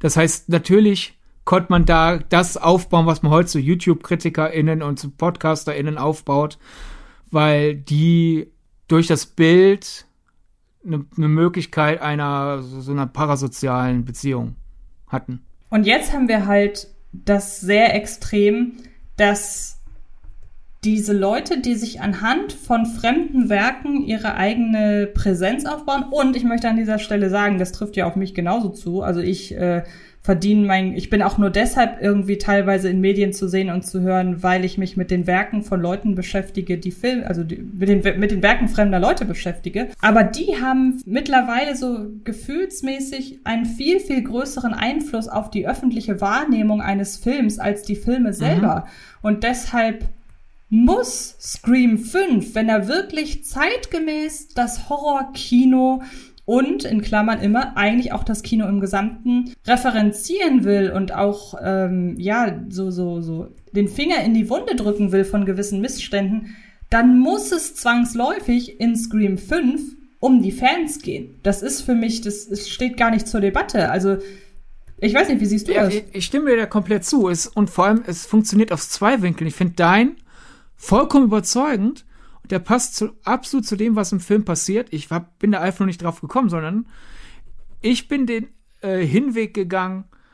Scream 1 handelt halt von der Diskussion, machen Horrorfilme gewalttätig. Also es war quasi ein Kommentar über einen Diskurs über die Rezeption, weil es kamen ja Leute, vor allem Leute, die keine Horrorfilme schauen, und haben halt auf Leute, die Horrorfilme schauen, gezeigt und gesagt, die werden doch bestimmt durchdrehen. Und dadurch, wie albern die Killer in Scream 1 reagieren und sagen, oh, die Horrorfilme haben uns draufgebracht. So quasi. Äh, wird das ab Absurdum geführt, es wird gesagt, nein, Horrorfilme machen nicht brutal. Die, diese Reaktion ist bescheuert, was ihr da macht. Lasst mich das mal parodieren. Jetzt hingegen ist es, ist das, das, was heraussticht, nicht, dass da Leute, die sich mit Filmen nicht beschäftigen, denken, Filme machen brutal, sondern das, was am meisten heraussticht in Sachen Filmrezeption, ist mittlerweile einfach, wie toxisch der Filmdiskurs selbst ist. Also wir haben da einerseits zum Beispiel diese ganze Dialogszene halt in äh, der sich die neue Generation trifft, um zu überlegen, wer könnte der neue Killer sein. Und äh, die Filmfan äh, Mindy, gespielt von äh, Jasmine Savoy Brown, erzählt ja dann dieses ganze, ja, Legacy-Sequels und die, die Fans haben äh, Step 8 gehasst, weil, äh, 8 gehasst, weil er die Identität der Filmreihe nicht würdigt. Und das ist ja einfach wirklich dieser Online-Diskurs, wie er über fast jede Fortsetzung, jedes Reboot, jedes Legacy-Quell, was auch immer und vor allem über alles, was Star Wars macht. wirklich alles. Du kannst mittlerweile ein Poster veröffentlichen, wo Star Wars draufsteht. Und Leute schlagen sich deswegen die Köpfe ein. Und das ist mittlerweile halt die Sache. Nicht, nicht, nicht die Filme machen brutal, sondern die Leute, die vollkommen hitzig über Filme rumschimpfen und sich nicht mehr wirklich auf den Film selbst einlassen, sondern irgendeine sehr spezifische Vorstellung entweder haben oder vorgeben, eine sehr spezifische Vorstellung zu haben, um sich damit zu profilieren. Daher fragt quasi Scream 5, was, wenn der Filmdiskurs gewalttätig macht und anders als bei Scream, wo die Frage, machen Horrorfilme brutal, die Antwort lautet, nein, das ist lächerlich, guck doch nur, wie das aussehe, ich glaube, bei Scream 5 ist tatsächlich eher so die Aussage so, ja, kann sein. Ja, eben, also so doof das klingt, ich fand die Beweggründe von den Figuren in Teil 5 irgendwie wesentlich nachvollziehbarer in der Hand. Was heißt nachvollziehbar? Realistischer, sagen wir eher, ne? Äh, ja, natürlich, es, ja, natürlich. Also realistischer, ich konnte mehr, ich, ich konnte nachvollziehen, wie aus dem kranken Hirn der Killer in Scream 5 diese brutale Idee entstanden ist, es genauso umzusetzen. Und ähm, beim ersten. Entschuldigung, dass ich dir unterbreche, aber das ist einfach so eine gute Vorlage. Dann spiele ich den Ball wieder dir zurück. Allein der Satz, und das ist mein Lieblingssatz in dem ganzen Film. Wenn einer der beiden Killer sein Motiv erklärt und äh, er ist halt Fan der alten äh, Step-Filme und er will halt das alte Step zurück und er sagt halt dann wirklich so sinngemäß, äh, zitiert so, wir versorgen Hollywood mit frischen Ideen. Zurück zu den Wurzeln. Und das ist so unsinnig, aber so denken ja. Leute. Wie stehst du denn dann, beziehungsweise eigentlich haben wir es beide schon erklärt, aber vielleicht nochmal zusammengefasst, der, dem Vorwurf gegenüber, dass das alles ganz schön plump ist? Weil natürlich kann man immer sagen, ja gut, wenn ihr die Wahrheit erzählt und die Wahrheit einfach ein bisschen überhöht, dann ist es natürlich plump. Aber gleichzeitig wollen die, die den Film für plump befinden, ja auch nicht wahrhaben, dass er von der Wahrheit eben erzählt. Also wie würdest du den Leuten, wenn, wenn, wenn uns jetzt jemand schreibt in den Kommentaren, ihr macht einen plumpen Film wie Scream intelligenter als er ist, wie würdest du denen entgegentreten? Äh, deine Hinleitung passt nicht so ganz zu der Frage, glaube ich. Es sei denn, ich, ich bin gerade dumm, was ja sein kann. Bitte nicht in den Kommentaren schreiben, ich weiß das selber. äh, ich finde, der Film hat einzelne plumpe Momente, weil manchmal muss man plump sein. Es gibt ja allein deswegen einfach das Mittel der Demonstration oder der Hyperbel. Wenn man, man kann Dinge bewegen, indem man äh, zum Beispiel einfach anpackt und, und im Hintergrund arbeitet, aber manchmal muss man auch einfach laut aufmerksam machen. Deswegen geht man demonstrieren. Oder halt, wenn man etwas schreibt, man kann Dinge sehr ausführlich erklären und sehr komplexe Modelle bauen, aber manchmal muss eine Hyperbel einfach den Leuten das, was man aussagen will, ins Gesicht hauen. Und Scream macht das, also Scream 5. Du hast halt Sätze wie äh, die Fans haben äh, Step 8 gehasst, den Film von dem Regisseur von Knives Out. So, aha, ja, die Leute haben Star Wars 8 gehasst. Die Parallele kann ich ziehen. Äh, aber insgesamt ist der Film eben doch sehr komplex, weil er könnte ja wirklich einfach, du hättest einfach irgendein Slasher-Drehbuch nehmen können. Und dann ab und zu diese Sätze reinstreuen. Das wäre die faule Variante von Scream 5. Aber wie akkurat und im Detail Legacy-Sequels imitiert werden und währenddessen kommentiert und dann immer noch die Scream-Identität äh, beibehalten will, wie teilweise mit Metacasting dann Aussagen getroffen werden. Das ist so fein, dass du halt wirklich einerseits sozusagen, was weiß ich, riesiges Modell aus Streichhölzern hast und dann kann, kann der Film in anderen Momenten den Holzhammer rausholen. Und für manche Leute muss es der Holzhammer sein, und für manche nicht. Und generell passt es einfach zu Scream, weil ne, die Filme waren immer eine Mischung aus liebevollen Referenzen und kleinen Kopien zu, zu Liebhaberstücken. Das war ja dann damals, bevor die Scream-Filme, die haben sich ja wirklich mittlerweile einen festen Platz im Pantheon erarbeitet. Es gab ja auch eine Phase, wo ein paar alteingesessene Horrorfans gesagt haben, so, zum Beispiel die Eröffnungssequenz von Scream 2 ist aus einem anderen Film kopiert. Da hieß es halt so, ja, den Film kennt nicht jeder, da, da schmückt sich Wes Craven eventuell mit anderen Federn und mittlerweile erkennt man einfach, nein, das ist so ein Gruß an die Liebhaber und gleichzeitig endet die Szene halt einfach so knallig, dass es eine passende, kräftige Aussage trifft. Das macht Scream auch. Also fünf. Das ist übrigens lustig, ist übrigens lustig, dass du das mit der Eröffnungssequenz sagst weil ich saß zu Beginn des Films, äh, mein Freund und ich saßen im Kino und haben halt gewartet, dass losging. Dann kommt das Paramount-Logo, dann kommt noch irgendein Logo. Und dann meinte ich, beuge ich mich so rüber und sage, ey, wenn Scream 5 nicht mit dem klingelnden Telefon beginnt, dann gehe ich. und Scream 5 beginnt mit einem klingelnden Telefon. Ähm, aber was wäre denn jetzt? Und das habe ich mir auch so überlegt. Ich habe, ich bin sehr hart mit mir ins Gericht gegangen nach Scream. ähm, wir regen uns ja gemeinsam im Grunde mit Screen 5 immer über die Leute auf, die sich, die, die, die die Entstehung und die Filme, also diese ganzen Legacy-Sequels gefühlt persönlich nehmen. Oder nicht nur Legacy-Sequels, jeden Film mittlerweile. ja, ja, das stimmt. Aber Beispiel, wer sagt, Ghostbusters von 2016 hat mir Ghostbusters kaputt gemacht hat, denke ich mir, ist dein Problem, wenn du die ersten beiden Ghostbusters-Filme jetzt nicht mehr guckst.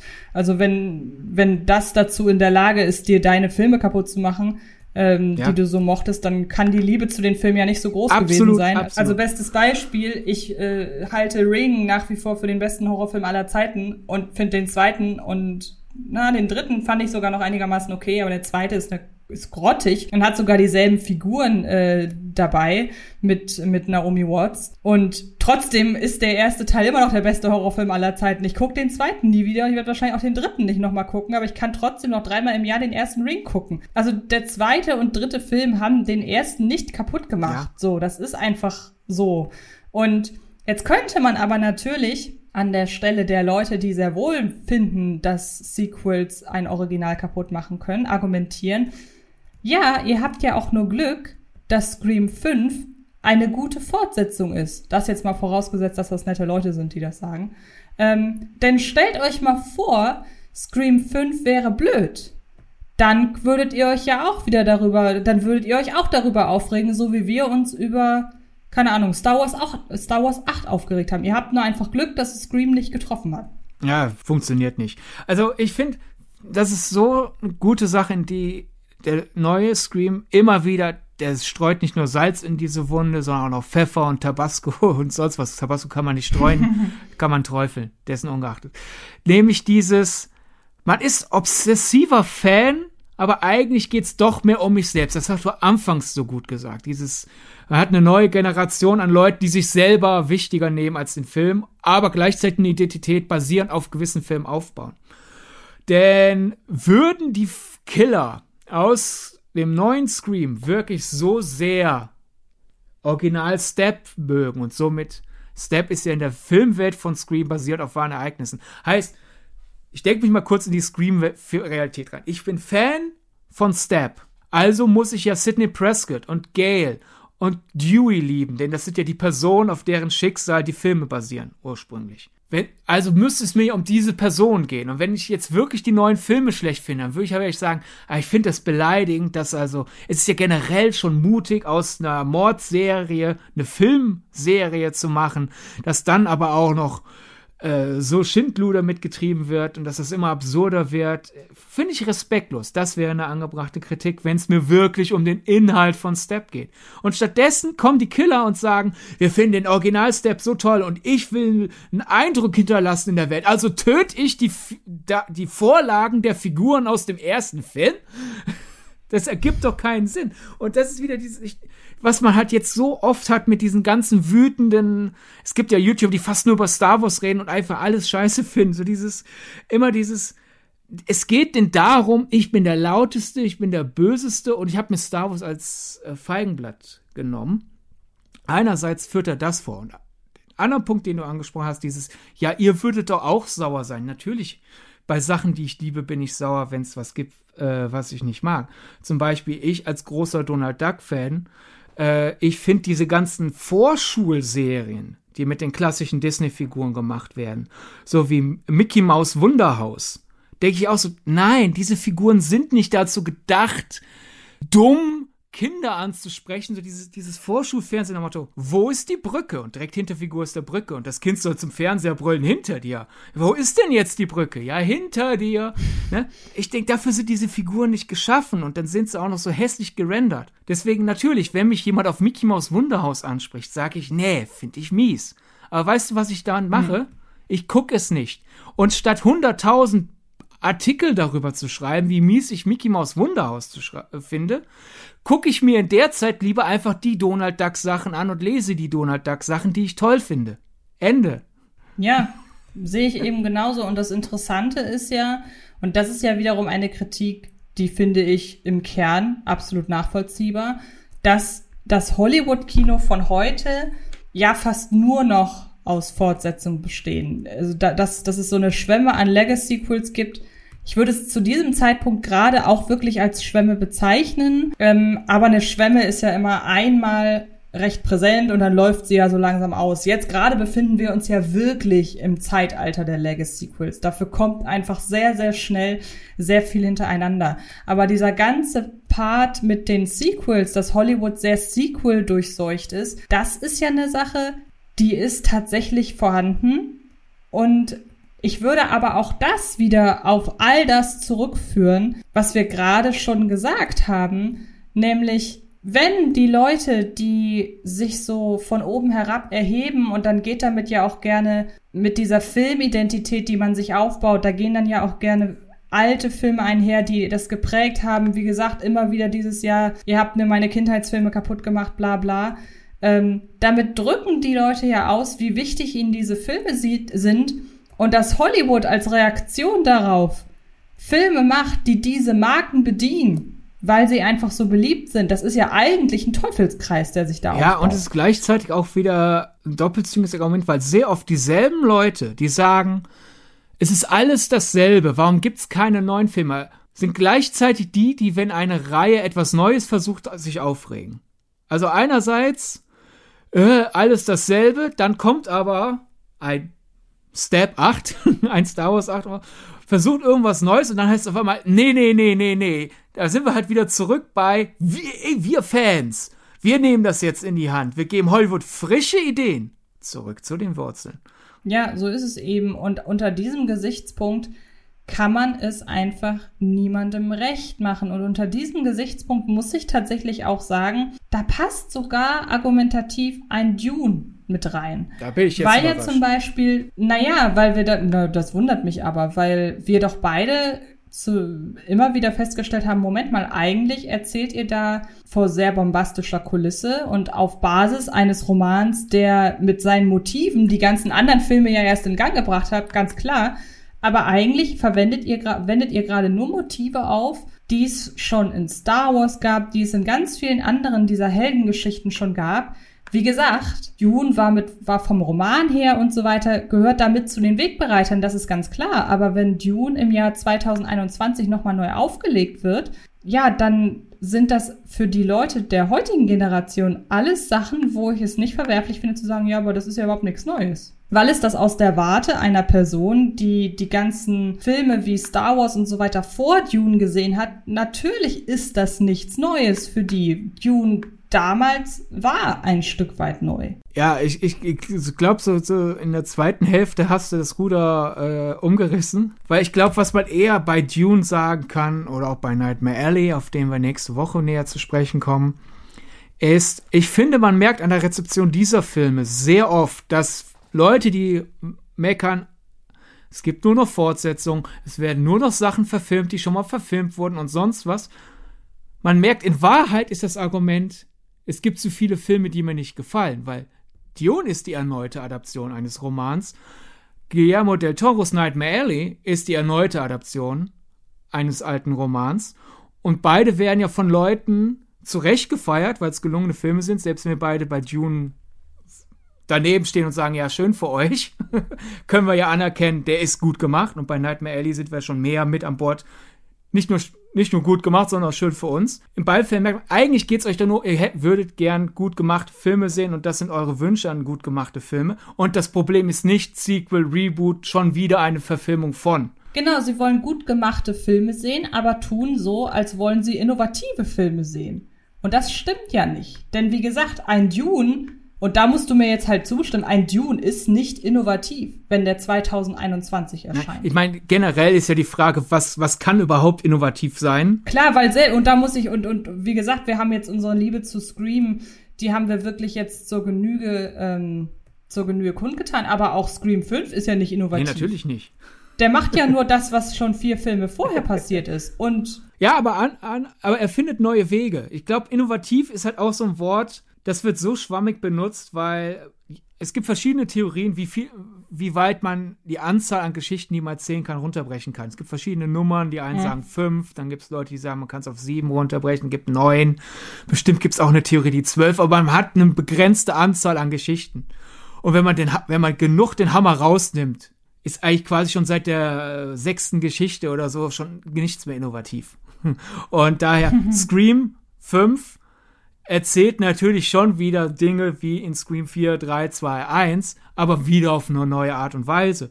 Und das, obwohl sich viele Szenen sehr ähnlich wiederholen, wo ich dann wieder da sitze und denke, wow, ist das nicht faszinierend, wie ander, anders man erzählen kann, obwohl man stellenweise fast dasselbe zeigt. Und ich glaube, das ist eine der wichtigsten Sachen, die Scream 5 sagt, nämlich, kann es sein, dass viele Leute die sehr viel Energie darauf aufwenden, sehr laut zu reagieren, lieber mehr Energie hätten aufwenden müssen, um genauer hinzuschauen. ja, kann ich kann ich so mitgehen. Weil zum Beispiel, ähm, es wird ja so viel über Step 8 erzählt, dass der ja die, die Integrität der Step-Reihe zerstört hat, in Anspielung auf Star Wars Die letzten Jedi. Und dann sehen wir ja auch ein Online-Video über Step 8, wo Leute sagen, hier guckt ihr doch mal an, das ist nicht mehr Step. Und was ist jetzt der große, das große Verbrechen an der Step-Identität? Ghostface hat eine chromlackierte Maske und benutzt einen Flammenwerfer statt Messer. Und wenn du wirklich, könnte man jetzt auf Scream übertragen, jetzt stell dir mal vor, Scream 5 hätte das gemacht. Ghostface hat eine chromlackierte Maske und benutzt einen Flammenwerfer statt seine alte Maske und mit Messern zu attackieren. Bestimmt gäbe es in unserer Realität Leute, die sagen würden, Scream 5 ist nicht mehr Scream. Und da würde ich sagen, nein, die Identität von Scream ist mehr als einfach nur diese, diese zwei ästhetischen Elemente. Und dass das eine Sache ist, das ist ja erstmal jedes Mal bei Star Wars. Jedes Mal, wenn in Star Wars ein Design vorkommt, das es vorher noch nicht gab, heißt es erstmal fünf Monate lang, Star Wars ist zerstört, denn dieses Design habe ich noch nie gesehen. Und in 20 Jahren, weißt du noch damals, dieses Design wird, dann ist das ja auf einmal lange gewesen. Ne? Ist, ja, heute ist es neu, in 20 Jahren ist es alt. Das, das ist nicht nur bei Star Wars so, das gibt's immer, auch wenn es bei Star Wars am intensivsten ist. Zum Beispiel, ich liebe ja ich versuche es kurz zu halten, die Serie Crackpack. Ist eine Donuts-Serie und die wurde in den 90ern von Disney-Fans brutal zerrissen. Und selbst heute ist es schwer, Menschen, die Donald Duck lieben und damals Crackpack keine Chance gegeben haben, gegeben haben, dafür zu erwärmen, Crackpack mal eine Chance zu geben. Und man hört oft, das ist nicht Donald, das ist nicht Entenhausen. Und die Argumente sind, Donald trägt nicht seinen Matrosenanzug, sondern ein Hawaii-Hemd, obwohl Donald schon in, also als Quackpack rauskam, war er schon über 60 Jahre alt. Und in den sechs Jahrzehnten hat er immer wieder mal auch was anderes getragen als sein Matrosenhemd. Also kann er auch mal in Quackpack was anderes tragen. Ist ja nur die eine Serie. Parallel dazu erschien genug normaler Donald. Und zweitens, ja, da laufen ja Menschen rum. Ja, so wie in vielen anderen Entenhausen-Projekten sonst. Und wenn, selbst wenn man sagt, okay, das ist aber nicht mein präferierter Donald, ich will ein Entenhausen, das nur mit anthropomorphen Tieren bevölkert ist und ich will Donut im Matrosenanzug. Okay, gut, dann hat Quackpack in deinen Augen zwei Minuspunkte. Aber da ist so viel Liebe, so viel Stil aus den alten Disney-Cartoons übertragen halt in eine 20-minütige moderne Serie. Und man hat da einen wunderschönen Mix aus klassisch und frischem Wind. Aber es wird halt verhasst aufgrund zweier ästhetischer Elemente. Und diese Crackpack-Debatte fällt kaum jemandem auf, weil du hast da jetzt nicht die riesige Größe eines Star Wars-Fandoms. Äh, du hast außerdem halt den äh, Vorteil sozusagen, was die Aushaltbarkeit äh, dieser Diskussion angeht. Die Serie ist aus den 19, da war das mit dem Internet noch nicht so wie heute. Aber du kannst dieselbe Diskussion, dreh die auf 12, bis die Stimmen sich verzerren und dann multipliziere einfach diese Anzahl an Stimmen, die da streiten um ein tausendfaches. Und du hast jede Ghostbusters, Star Wars, je, wenn eine Horrorreihe äh, zurückkehrt, diese Debatten hast du exakt so. Und das ist das, was äh, Scream 5 so schon zeigt mit diesem Step 8 hat die Integrität der Reihe zerstört. Ja, und als Beleg werden zwei kosmetische Dinge genommen. Wow. Wie wär's mit den Figuren, der Aussage der Reihe? Und auch da, die, wir sehen es jetzt bei Scream 5, wenn Leute sich darüber aufregen, äh, der Film ist nicht originell, weil die Eröffnungsszene nachgemacht wird aus dem ersten Scream und das Finale nachgemacht wird aus dem ersten Scream. Also hat der Film keine neuen Ideen. Und die Leute übersehen all die neuen Ideen, die Scream 5 hat. Ja, wobei ich ganz interessant finde, dieses Beispiel mit dem Flammenwerfer. Denn ähm, jetzt würde mich interessieren, was du dazu sagst, wenn ich sage, dass das für mich ja bedeuten würde, weshalb ich zum Beispiel gar nicht so der große Halloween-Fan bin denn genau diesen Gedankengang, dieses, das ist nicht mehr mein Michael Myers, den hatte ich lustigerweise in Halloween Kills, als der da irgendwie plötzlich dann, äh, nimmt er nicht sogar eine, eine, eine Kettensäge irgendwie in, der, in die Hand oder war es eine Axt? Auf jeden Fall von den Feuerwehrleuten da in dieser äh, Metzelszene. Ich glaube beides sogar. Da saß ich dann auch da, oder beides, und dann saß ich da und dachte, nee, das hätte Michael Myers früher nicht gemacht. Und das ist ja eigentlich ein Indiz dafür, und passt dazu, dass ich mit Halloween nicht so viel anfangen kann, weil ich habe als Hauptidentität der Halloween-Reihe eben einen Killer im, in der Wahrnehmung, der sich dadurch auszeichnet, dass er langsam und auch sehr reduziert, nämlich indem man ein Messer nimmt und Leute aufschlitzt, mordet. Und das Gruselige an ihm ist vorwiegend, dass er plötzlich irgendwo auftaucht. Und wenn ich aber nichts, nicht mehr habe, was ich an, äh, an, an Halloween gut finde, dann kann mir dieser Gedanke das ist nicht mehr Michael Myers, der kann mir die Reihe dann kaputt machen. Und es kann ja wirklich sein, wobei da war jetzt, mir hing Halloween jetzt nie so sehr am Herzen, als dass da irgendwas irgendwie hätte kaputt machen können. Und außerdem kann ich ja den ersten Halloween-Film immer noch gucken. Aber jetzt versuche ich mich in die Lage einer Person hineinzuversetzen, die, und bleiben wir mal bei Step, um da jetzt nicht allzu große Vorstellungen aufzumachen. Jemand guckt sich die Step-Filme an und er guckt sie nur wegen der Maske und weil er jemanden absticht. Also so wie ich mhm. Halloween. Darf so jemand sich dann darüber aufregen, dass Stab mit einer verkrummten Maske und mit einem mit einer Kettensäge, nee, mit einem Flammenwerfer nicht mehr Stab ist? Ich, ich glaube, da sind wir wieder bei dem, was wir vorhin gesagt haben. Scream 5 macht einige platte Argumente, weil sie gemacht werden müssen und ist dennoch nuancierter, als man denkt. Ähnlich wie Pleasure. Weil ich finde jetzt nicht Scream 5 sagt, du bist dumm und hast kein Anrecht, Filme dir anzuschauen, wenn du halt bei manchen Filmen sagst, weißt was, das einzig Schöne für mich an dieser Reihe ist die Ästhetik und die ist halt diese Maske und die Messer. Da, weil dann ist ja auch die Sache, dann bist du ja auch kein so energischer Fan, dass dich, dass dich das in deiner Ehre verletzen könnte. Dann würdest du ja ähnlich wie du auf Halloween Kills reagiert hast mit, ja, hm, das nimmt mir jetzt gerade das Letzte, was ich an der Reihe mag. Und du hast ja dennoch weiter dem Film eine Chance gegeben. Der Film hat, wäre der Rest von Halloween Kills mehr nach deinem Geschmack gewesen, hättest du dem ja dennoch eine Chance gegeben. Und selbst das ist ja nicht passiert. Du fandst ja Halloween Kills ähnlich wie ich ziemlich grottig. Ich hatte Halloween Kills in meiner Flop-Liste des Jahres. Was haben wir gemacht? Haben einmal im Podcast ausführlich über den gesprochen und selbst da haben wir kurz gesagt, ja, äh, ist doof. Aber wo, wo, was uns der Film einge, äh, an Ideen eingebläut hat, hier.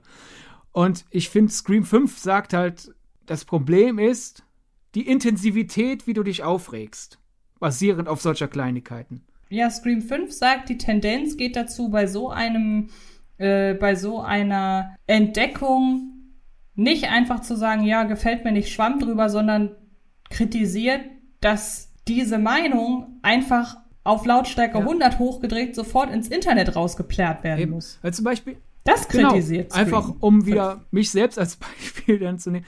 Laut wird Scream 5, glaube ich, würde mich als problematischen Mensch abstempeln, wenn ich halt nicht sagen würde, ja, Donald trägt halt in Quackpack mal andere, andere Klamotten, weil ich, ich auch, also ich finde, der Matrosenanzug gehört zu Donald. Wird der von heute auf morgen komplett eingestellt werden, würde ich sagen, ja, schon doof.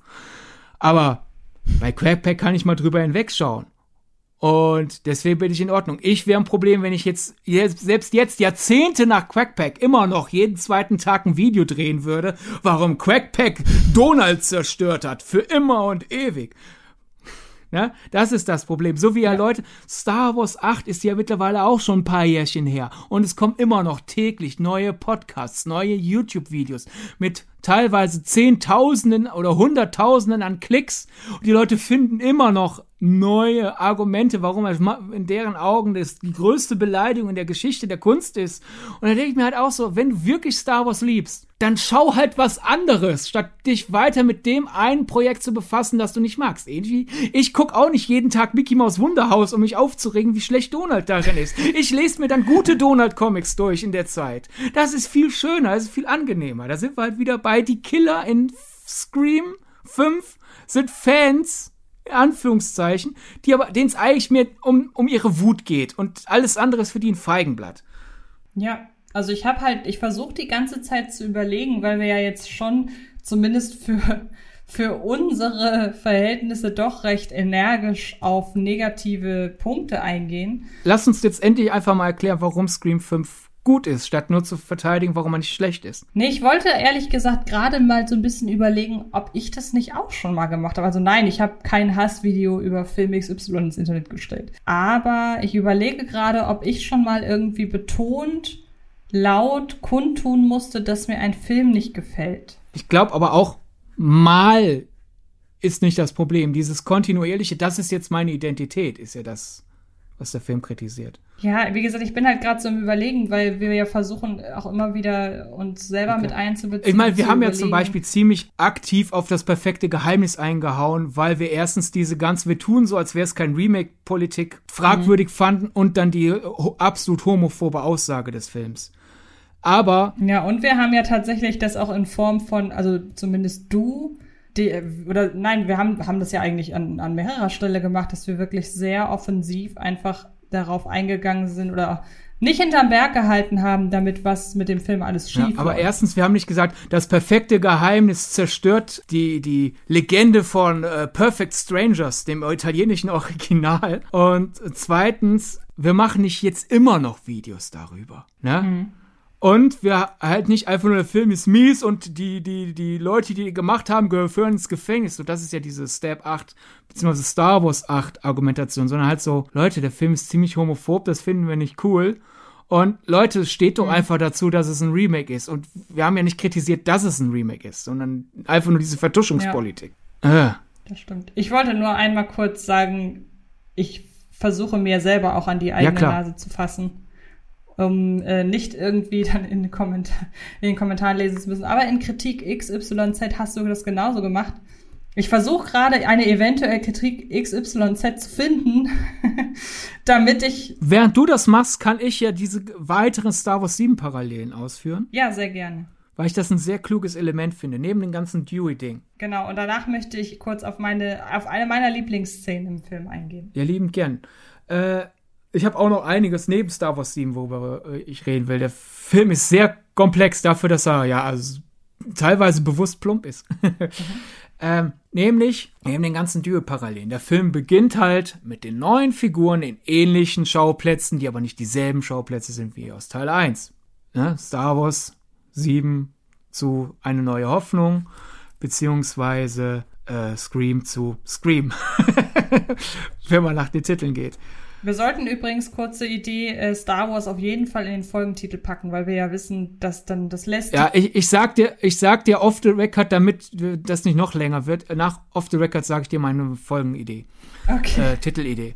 Äh, dann nach und nach tröpfeln die alten Figuren rein und dann sind wir auf einmal wieder bei einem mehr oder weniger Neuaufguss des Originals, aber durch die neuen Figuren, durch den neuen Regiestil, äh, durch den neuen Schmiss in der Regieführung ist alles ein bisschen schneller, weil neue Sehgewohnheiten, fühlt es sich dennoch ganz anders an. Und wenn man sich darauf einlässt, die Ähnlichkeiten und Unterschiede miteinander abzugleichen und daraus zu ziehen, was sagt das über die Figuren aus und über äh, die Veränderung im Kino, ist es eben nicht, äh, ist ja einfach dasselbe, sondern kann es interessant sein, kann es eine Fallstudie sein. Dann, was ich sehr faszinierend finde, im Grunde Star Wars 4 sagt ja, was wenn Nazis, aber Weltall.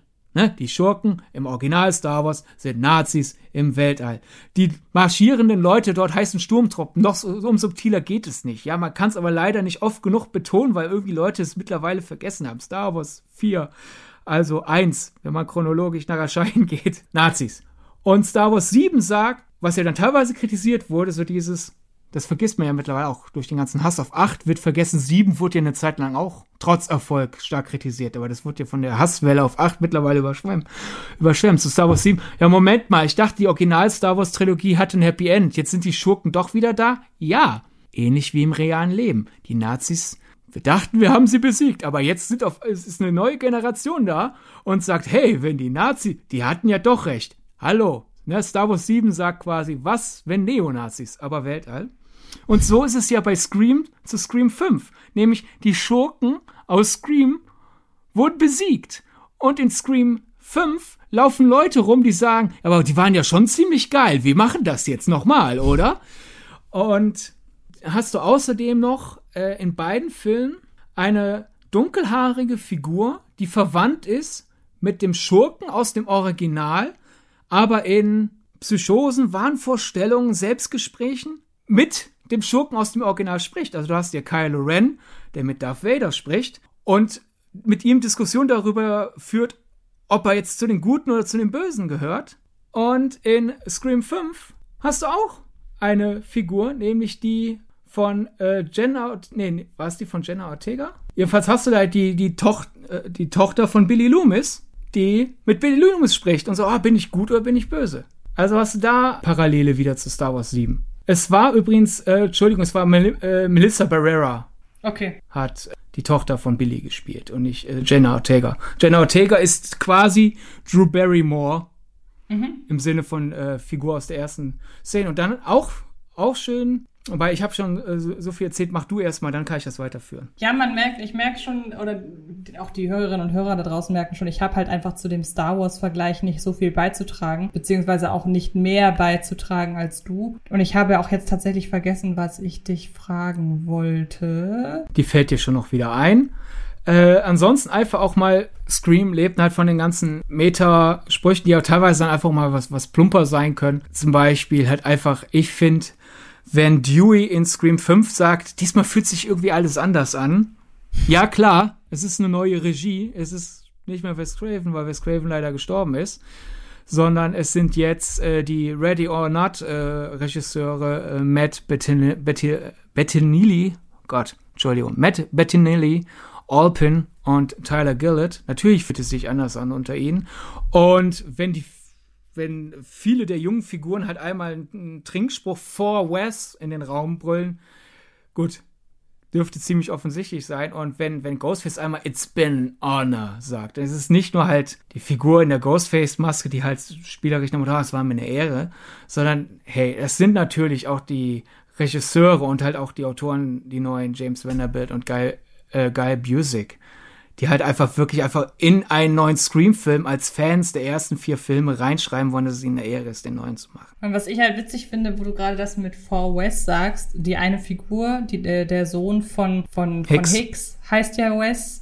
Ähm, was also kurz dazu, dass sie, was dazu geführt hat, dass für den Bruchteil einer Sekunde ich dachte, warum bedanken sie sich denn jetzt bei der Figur? Am Ende steht nämlich für West. Und ich dachte, Moment mal, was hat der denn jetzt groß zur Handlung noch beigetragen? Ähm, aber natürlich auch wieder die Nachnamen. Ne? Carpenter haben wir unter anderem darin. Wir haben noch zwei, drei, ähm, wo man halt natürlich nach wie vor die Elm Street, in der sich das alles abspielt und so weiter und so fort. Und das war lustigerweise ein Kritikpunkt meines Freundes an dem Film, dass er meinte, ja, diesmal habe ich alle äh, alle, alle Hinweise verstanden und normalerweise ist das so cool, wenn du mir im Nachhinein die ganzen augenzwinkernden Verweise sagen kannst. Wo ich aber so denke, wir haben jetzt die vier Filme hintereinander gesehen und ich habe dir immer wieder erklärt, das ist eine Anspielung und das ist eine Anspielung. Eigentlich hatte ich gehofft, dass er sich freut darüber, dass er das jetzt alles selber entdeckt. Also es ist, es ist nicht plumper geworden, er weiß jetzt einfach nur mehr. Denn Eben, das die Elm Street war auch im ersten nicht, nicht gerade subtil oder der Hausmeister im Freddy Krüger Pulli. Eben, er hat jetzt einfach nur so. mehr Horrorfilm-Ahnung. Äh, genau, das sehe ich auch so. Äh, was ich wiederum sehr makaber, tut mir leid, aber äh, die äh, Figur namens Wes äh, gespielt von Dylan Minette, die wird ja getötet, indem ihm ja quasi die Kehle, ja nicht mal durchgeschlitzt, also es wird ihm schon durchgeschlitzt, aber nicht wie man es sonst kennt, dieses horizontal, also von links nach rechts, sondern eher von vorne nach hinten. Und da habe ich halt gedacht, weil es halt Scream ist, dann habe ich halt so gedacht, so, auf der einen Seite wäre das jetzt makaber, aber auf der anderen Seite, man, wenn, die müssen sich ja was überlegen bei der Figur Wes, wie sie sie töten oder nicht, wenn sie ja schon nach Wes Craven benannt ist, habe ich überlegt, ist Wes Craven damals irgendwie an äh, Throat Cancer gestorben, also an, an Kehlenkrebs? Weil deswegen wird ihm die Kehle durchgeschnitten? War es nicht. Aber ich habe da wirklich kurz so gedacht, so, warum wird ihm jetzt die Kehle so verletzt? Ist das eine Anspielung auf Wes Cravens Tod? Hätte ich makaber gefunden, ist es nicht. Äh, Craven äh, hatte nicht Krebs in der Kehle. Also ist das einfach nur ein Kill. Aber bevor Wes getötet wird, fand ich die ganze Szene toll, dieses, wie das viele Slasher machen das ja. Zwei, dreimal denkst du, der springt jetzt ins Bild, der Killer, und der tut's nicht. Und hier ist es ja wirklich minutenlang. Dieses genau. jetzt hier hinter versteckt er sich, hier hinter versteckt er sich, hier hinter. Und das fand ich schon sehr lustig. Und das war nämlich die Szene, die ich ansprechen wollte, dass ah. es mit einer meiner Lieblingsszenen ist. Denn während der Szene, und das fand ich so witzig, dass ich im Nachhinein, ich habe tatsächlich relativ viele Reviews zu dem Film schon gelesen. Und dass diese Szene teilweise auch kritisiert wird, so nach dem Motto, die ist viel zu lang. Das ist der Witz. Und was ich so. einmal das. Und ich musste bei der Szene wiederum an einen anderen Film denken, bei der ich mich das nämlich, bei dem ich mich das nämlich auch gefragt habe. Du hast ja Scary Stories to Tell in the Dark gesehen, ne? Ja. Und da gibt es ja eine Episode quasi, da geht es um einen ich weiß nicht mehr, irgendein böses Wesen. Und dann gibt es, spielt diese Szene in einem geschlossenen Jugendzimmer, glaube ich. Und dann spielt der Film damit. Ich glaube, die Figur versteckt sich irgendwie unterm Bett oder irgendwie so. Es ist so eine ganz klassische Horrorfilm-Suspense-Szene, an dessen Ende ein Jumpscare vorkommt. Weißt du, welche Szene ich meine? Ja. Und ich saß damals im Kino und dachte so, ja, gut, okay, ist ein Horrorfilm und die Anspannung ist jetzt sehr, sehr groß, aber ich weiß ja, es arbeitet alles auf diesen Jumpscare hin und da kann man dann kritisieren, es ist alles sehr berechenbar, weil man ja weiß, dass das alles nur deshalb so aufgebaut wird, damit ein Jumpscare kommt. Da musste ich bei dieser Szene dran denken und jetzt hier bei der Szene mit Dylan Minette dachte ich in eine ähnliche Richtung, weil ich nämlich da saß und dachte, und wie gesagt, das dachte ich bei Scary Stories auch, ja, aber was sollen sie denn sonst machen, weißt du? Also dieses, ja, na klar, kann man eine Szene irgendwie auflösen, indem man halt einfach den Jumpscare nicht zeigt. Aber es ist doch überhaupt nicht möglich, diese Szene abzuschließen, indem man den Jumpscare nicht zeigt. Weil, wenn man eine Szene so aufbaut, selbst wenn man dann das Setting wechselt, man hat ja das Gefühl, dieser Jumpscare wurde nicht aufgelöst. Das heißt, wenn ein Jumpscare als nächstes kommt, dann löst er im Zweifelsfall sehr, sehr spät, aber er löst die Anspannung aus der Szene, die gerade, die meinetwegen dann vor 20 Minuten war. Da löst sich diese Anspannung ja erst auf. Das heißt, diese Anspannung kann man letzten Endes nur durch einen Jumpscare äh, auflösen. Und wer jetzt sagt, ja, aber es gibt doch auch so wahnsinnig viele Horrorfilme ohne Jumpscares, bei denen man sich auch erschrickt, ja, aber die funktionieren eben nicht auf diese typische Jumpscare-Weise.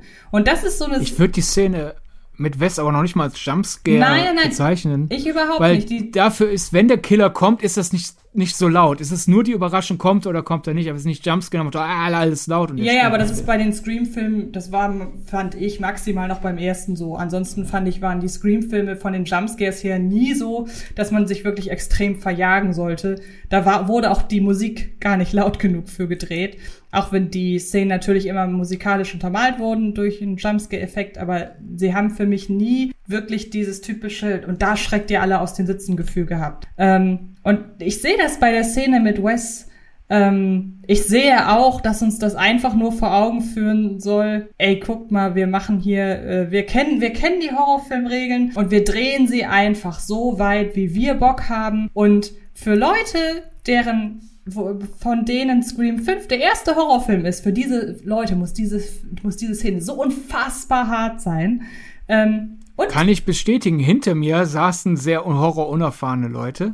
Hatte ich dir damals erzählt.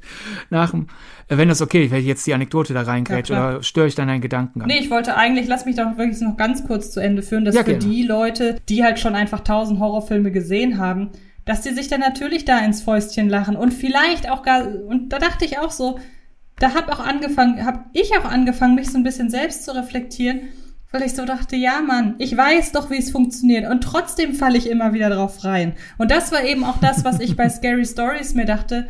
Ja, natürlich weiß ich, dass da ein fucking Jumpscare kommt, aber ich erschrecke mich doch trotzdem.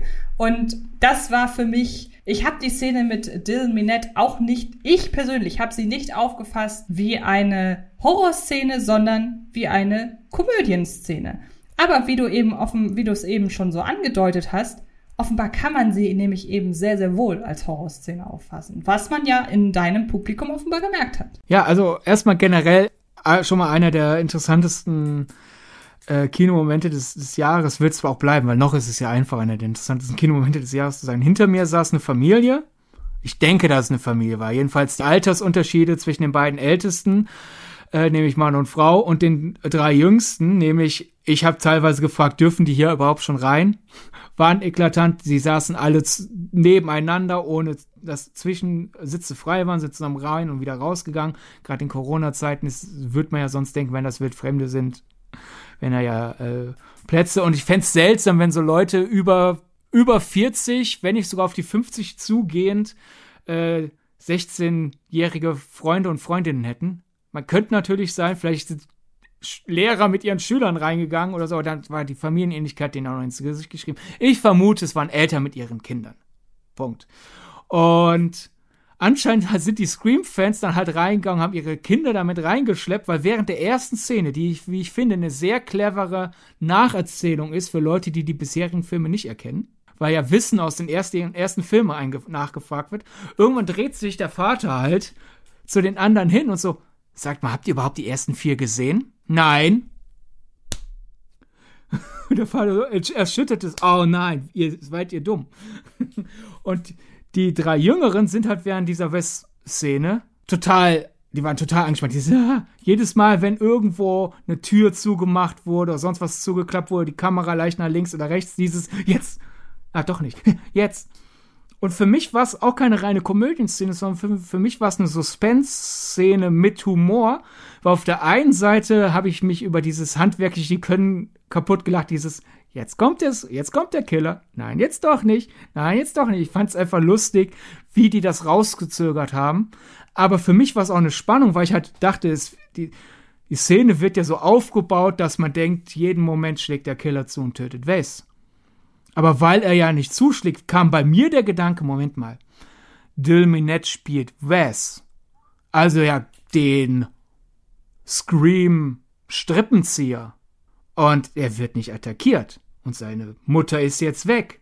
Ist er einer der beiden Ghostfaces und jetzt kommt der andere Ghostface und sie bereden den nächsten Schritt. Also daher war es für mich spannend, weil ich quasi nicht mehr auf den Sprung erwartet habe, jetzt wird getötet, sondern ich habe nur noch darauf gewartet, dass er jetzt die Maske rausholt oder sonst was. Also ich habe eher da auf, auf den Reveal gewartet, er ist böse. Ja, finde ich spannend. Ich hatte auch gedacht während des Films, dass sich Scream vielleicht, also Scream 5 vielleicht traut, den Killer wesentlich früher zu enttarnen als jetzt. Ähm, im, also als, als es jetzt passiert, klassisch am Ende, wobei ich auch im Nachhinein rückblickend überlege, was hätte das denn für eine Aussage sein sollen. Das hätte, glaube ich, nicht zum Gesamtkonzept des Films gepasst. Mir ist jetzt aber wieder eingefallen, was ich vorhin sagen wollte, nämlich du hast auf diese Szene angesprochen mit dem Messer in Wests Gesicht dass das ja, ja, eine sehr markante Tötungsszene ist, die ja auch extrem zelebriert wird. Also man kann mir nicht erzählen, dass die sich einfach überlegt haben, der Effekt sieht geil aus, das muss ja irgendwas bedeuten. Und ich habe mir halt überlegt, wie können wir zeigen, dass wir in, dass wir quasi den Mund töten wollen. Im Sinne von die Meinung töten, im Sinne von äh, haltet endlich die Fresse, so sinngemäß. Und ich weiß, das wäre wahnsinnig... Stimmbänder, weil es ja auch mehr der, mehr der Hals als der Zum Mund Beispiel, ist. genau. Und natürlich wäre das wahnsinnig plump, einfach nur zu sagen, wir bringen, äh, wir, wir, wir wollen negative Kommentare zur Strecke bringen, indem wir einfach die Stimmbänder durchtrennen. Zumal ja Wes Figur wenn ich das richtig erinnere, auch keine ist, die jetzt irgendwie groß dem Feindbild entspricht, das wir jetzt für Scream 5 analysiert haben, oder? Da ist ja jetzt keiner von Nein, aber man muss ja auch bedenken, die Täter sind ja das Feindbild des Films. Ja, ja, genau. Und das. Also, dass, dass die bösen Fans einen, einen lieben, netten Kerl umbringen. Stimmt. Nur ist natürlich, ja, vielleicht einen so lieben und netten, dass das einfach extrem entgegengesetzt des sehr lauten Tenors ist. So und dann wird es auch wieder passen, dass er Wes heißt, weil ja selbst auch die Scream-Reihe, wenn auch jede Reihe, sobald sie ein gewisses Alter erreicht hat, passiert, da passiert es halt einfach, dass ältere Fans, die zu sehr sich darauf einbilden, die Reihe verstanden haben, die Reihe ihren ursprünglichen Schöpfern oder Schöpferinnen entreißen. Es gibt bestimmt Scream-Fans, die wahrscheinlich dann zum Glück nicht so auffällig sind, wie das, was der Film kritisiert, aber die ja Wes Craven die Reihe wegnehmen und sagen, halt du die Schnauze, ich weiß, wie die Reihe funktioniert. Ja, genau, also diese, so wie Wes hier in dem Film gezeichnet wird, ist das keine Figur, die sich ähm, bei Reddit rumtreibt und dann dagegen äh, Filme wettert. Er würde eher dort als Insel bezeichnet, weil er mit weiblichen Personen befreundet ist und das geht ja nicht. Der will ja doch wahrscheinlich an die Wäsche. Genau. Wäre so das Argument dann. Genau, und ähm, wir wissen, wer unter der Maske steckt. Also ich habe das wirklich, wir wissen nicht, wie wir sonst darstellen sollen, dass wir jemanden mundtot machen wollen. Da haben wir es doch. Ach so, ich dachte, du hast bewusst nicht gesagt, weil du das rauszögern wolltest, weil wir gerade beim Rauszögern der Lösung waren tue ich einfach so. Nein, mir ist jetzt gerade der Begriff Mundtot einfach eingefallen. Und ja. wie soll man, man kann ja jemandem, ich weiß nicht, Lippen, ja, Zunge rausschneiden wäre vielleicht noch eine Idee gewesen, aber das passt nicht zu ja. Ghostface. Ghostface sticht einfach zu. Das war so mein Gedanke zu der Szene. Ja. Ein, eine wunderbare Sache dann noch so zur, zur Kategorie Metacasting. Und ich habe halt die ganze Zeit, also deswegen muss ich sagen, ich finde das eine super äh, Besetzung, selbst wenn als dann die Lösung war, dass sie einer der beiden äh, Ghostfaces ist. Natürlich habe ich da gedacht, ja, natürlich ist die das. Aber ich fand es gut, dass es so offensichtlich ist. Nämlich Mickey Madison, die Amber Freeman spielt. Mhm. Weil ich die ganze Zeit bei der dachte, oh, woher kenne ich das Gesicht? Woher kenne ich das? Die hat schon mal eine Irre gespielt. Ah, die hat doch mal so richtig irre geguckt und ich kam nicht so ganz drauf. Und deswegen hatte ich die natürlich als meine Nummer eins Verdächtige für Ghostface. Mhm. Und die ist ja auch Ghostface. Also auch da, ich könnte jetzt wieder binär denken, guck mal, ich habe die Lösung vorher gesehen, der Film ist also mies. Aber erstens, ich habe mich halt so sehr auf sie versteift, dass ich den anderen Ghostface nicht hab kommen sehen. Und zweitens, Mickey Madison, nämlich als sie dann wirklich irgendwann auch verrückt guckt, als nachdem sie enthüllt wurde als Ghostface. Und deswegen denkt, jetzt kann ich auch mein wahres Ich zeigen. Ich bin verrückt. Was ja irgendwie jeder Ghostface macht in der Scream-Reihe. Sobald er enttarnt ist. Ich überstreibe jetzt mit dem Spiel, weil ich Spaß habe. Ist auch vollkommen cool. Ist mir der Groschen nämlich, äh, ist der Groschen bei mir gefallen. Mickey Madison kannte ich aus Once Upon a Time in Hollywood wo sie eine von den äh, Mitgliedern ja, der Manson Family ist. Sehr, sehr gut, ja. Mhm. Und er, erstens hat deswegen perfektes Casting. Die Frau kann verrückt spielen, also lass sie noch mal verrückt spielen. Sie kann brutal spielen, also lass sie noch mal brutal spielen. Dann, dadurch hast du mich vom anderen Ghostface abgelenkt. Aber es ist so geniales Meta-Casting, weil die Manson Family waren ja irre Fans, die zu mhm. Mördern wurden. Mhm. Und in dass dann sie nochmal einen irren Fan spielt, der zum Mörder wird, passt und es unterstreicht nochmal so sehr die Aussage von Scream 5, nämlich, ja, Horrorfilme machen nicht gewalttätig, aber machen Fans gewalttätig, wir fürchten leider schon. Und dann wird das Ganze ja nochmal unterstrichen, denn sie wird gekillt, wie in Once Upon a Time in Hollywood. Mit denselben Shots wieder. Sie, sie ruft denselben Schrei. Es ist so, ich habe, das war auch wieder eine Szene, wo ich innerlich applaudiert habe. Ich so, ja, natürlich. Es, es, es war glorreich.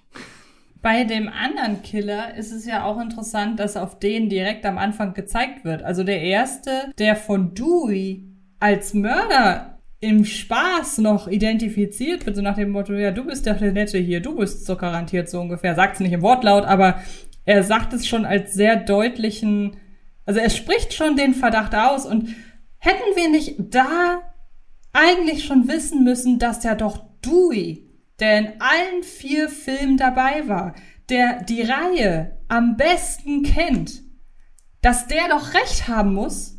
Ja, natürlich. Also das war mir im Nachhinein so klar. Ich so, ey, warum habe ich nicht auf, warum haben, warum hören wir nicht alle auf Dewey? Warum haben die nicht auf Dewey gehört, die sich und da muss man den Film eigentlich fast für kritisieren. Die holen sich Dewey als eine der Legacy-Figuren an Bord, weil er bei allen Filmen dabei, also in allen Handlungen dabei war, weil er alles hautnah miterlebt hat, weil er weiß, wie die Regeln des Killers sind und er sagt, wer der Killer ist und die hören nicht auf ihn. Das ist ganz schön unrealistisch. Die, der, naja. die Horrorexpertin, die es ja in diesem Fall ist, die hätte doch sofort wissen müssen, und damit ist der Fall, damit ist der Fall beendet. Ja, aber du hast diese ganze spielerische Hybris halt einfach die ganze Zeit, diesen jugendlichen Leichtsinn, da Motto, ah, wir finden den raus. Und vor allem, ich weiß es besser, ich überlebe. Es ist ja genauso halt wie auch in Scream dieses, dreh dich doch um. Dieses, ja. den Horrorfilm beschweren. Und jetzt hier auch wieder. Sie schreit den Horrorfilm an, wo jemand sich nicht umdreht, wo jemand den Horrorfilm anschreit, dass er sich nicht umdreht. Also quasi die Lektionen werden einfach nicht gelehrt. Daher, ja, es ist natürlich ein billiger Gag. Haha, die Scream-Szene wird wiederholt. Aber es ist halt auch ähnlich wie, deswegen ist auch die sind die ganzen Wiederholungen, finde ich, in Star Wars 7 vollkommen rechtfertigt, weil es teilweise ist, die Geschichte wiederholt sich. Mit leicht anderen Personen unter anderen Vorzeichen, was dann teilweise eine andere Tonalität äh, zur Folge hat. Dessen ungeachtet müssen die Parallelen immer wieder vorkommen. Deswegen finde ich toll. Scream 5 ist halt nicht nur ein teilweise Remake und gleichzeitig Sequel von äh, Scream, sondern es ist auch quasi ein Remake von Star Wars 7 und äh, eine riesige Verteidigungsrede, aber von Star Wars 8, weil beide Filme auf einer Metaebene schlechten Umgang mit äh, dem Erbe der Vorgeschichten äh, kritisieren. Also das, äh, man könnte fast sagen, äh, Scream 5 ist einer meiner liebsten Star Wars-Teile. Jetzt haben wir schon über so viel, jetzt haben wir schon über so viele Figuren gesprochen, die wieder auftauchen, insbesondere Dewey, weil ja sein Auftritt leider nicht von Erfolg gekrönt ist.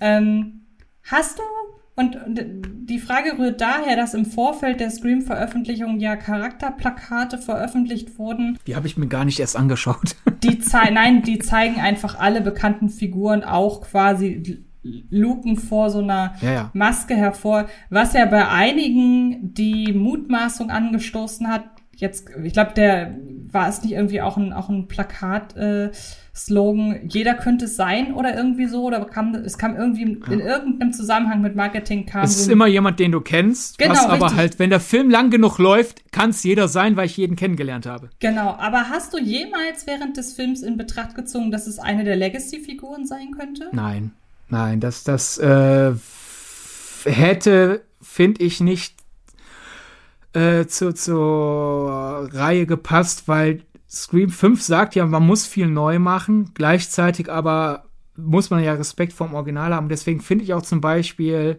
den mutigen Schritt, Dewey zu töten, richtig, weil man muss mal sich was trauen.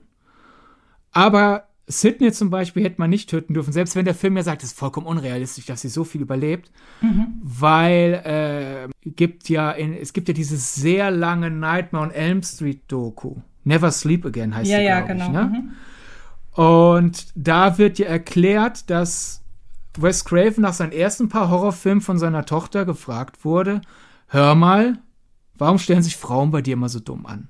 Das beleidigt mich als Frau. Und dass er sich da geschworen hat, ab sofort sind meine Frauen vernünftig. Ich gebe dir eine bessere Überlebenschance. Natürlich hat dann immer noch nicht jede Frauenfigur bei Wes Craven überlebt. Aber ich habe vor allem, sondern so, wenn es immer um Interviews um Scream geht und so, ich habe das Gefühl wirklich bekommen, dass Sidney ihm besonders am Herzen lag. Und da, es wäre einfach eine Beleidigung, das wäre eine Beleidigung an Wes Craven gewesen, so dieses, hey, da ist diese Frau, ich habe diese ganze Reihe um sie herum geschaffen, um sie irgendwie trotzdem zu beschützen.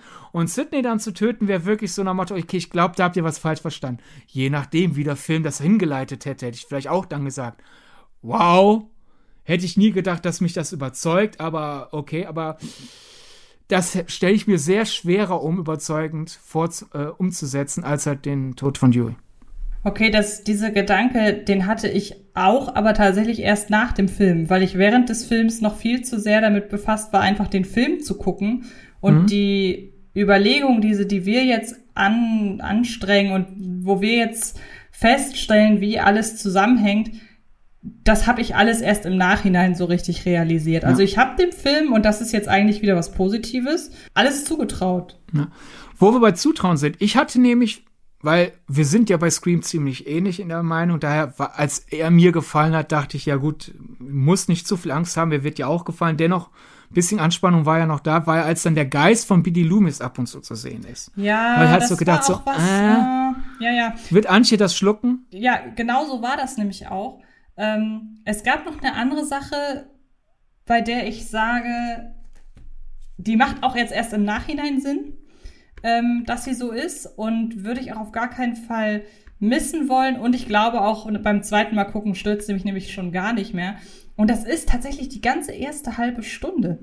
Denn in dieser tauchen ja nur die neuen Figuren auf. Das heißt, in dem Moment erst, ich glaube, noch vor Dewey taucht ja Hicks auf, kurz.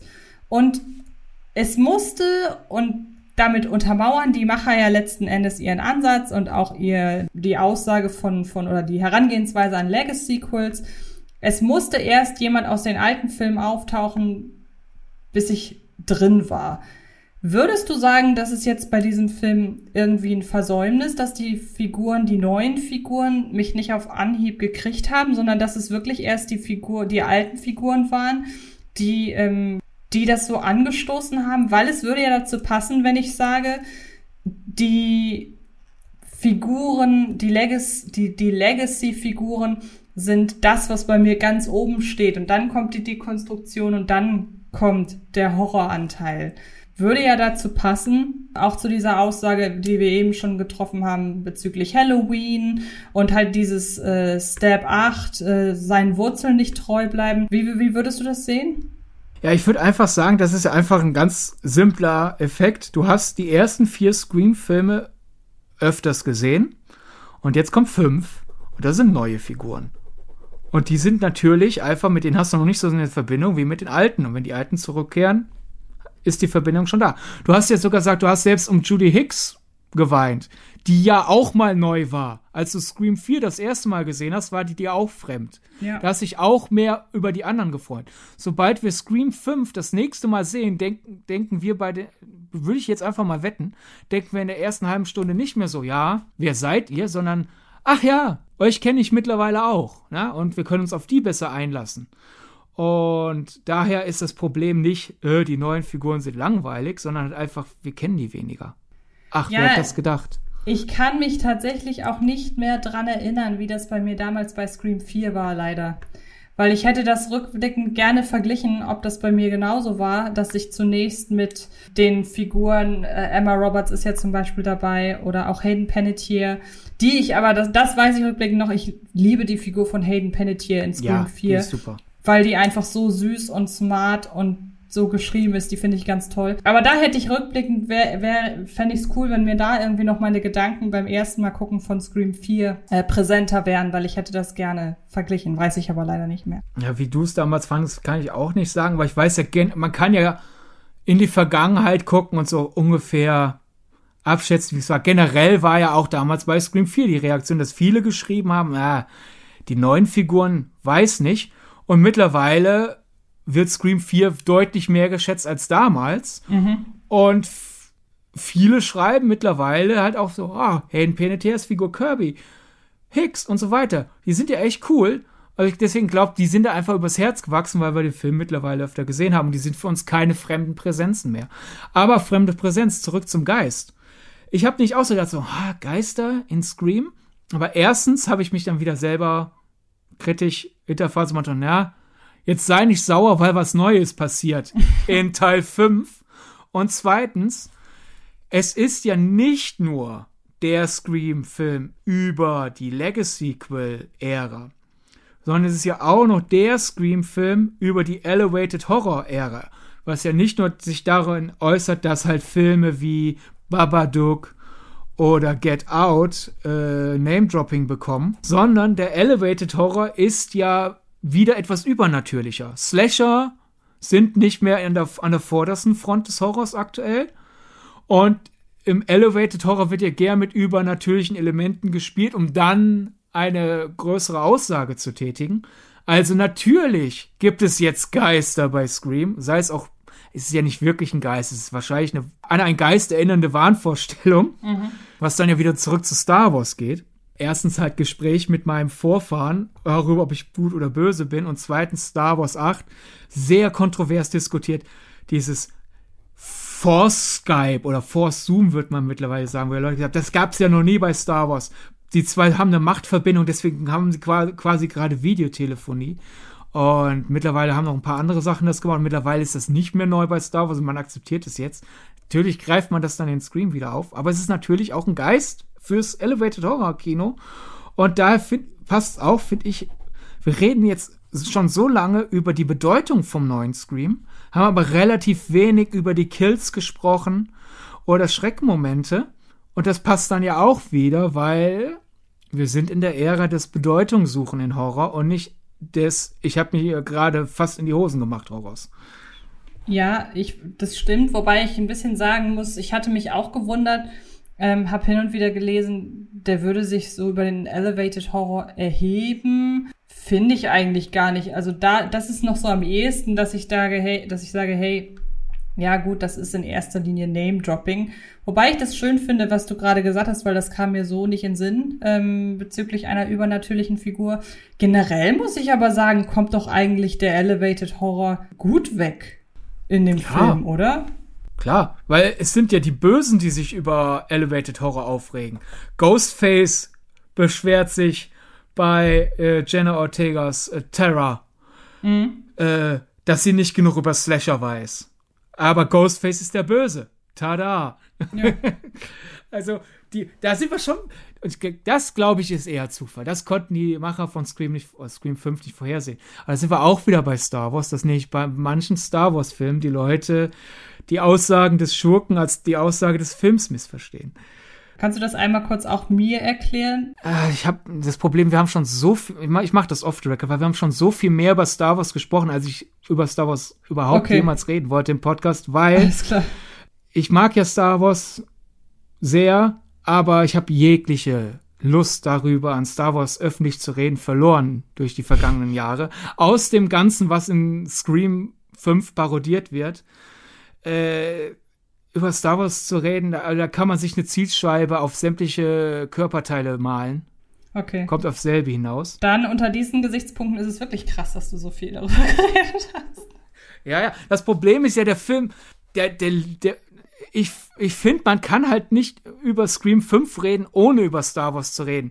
Mhm. Weil er halt in der Struktur ein Star Wars 7 Remake ist und insgesamt eine passionierte Verteidigungsrede von Star Wars 8 und im Geiste ein Star Wars 8 Remake ist. Im, halt, wie ja gerade schon gesagt, ich erzähle die Geschichte weiter, die teilweise die Vorgeschichte innerhalb der Filmlogik kritisiert und auf einer Metaebene.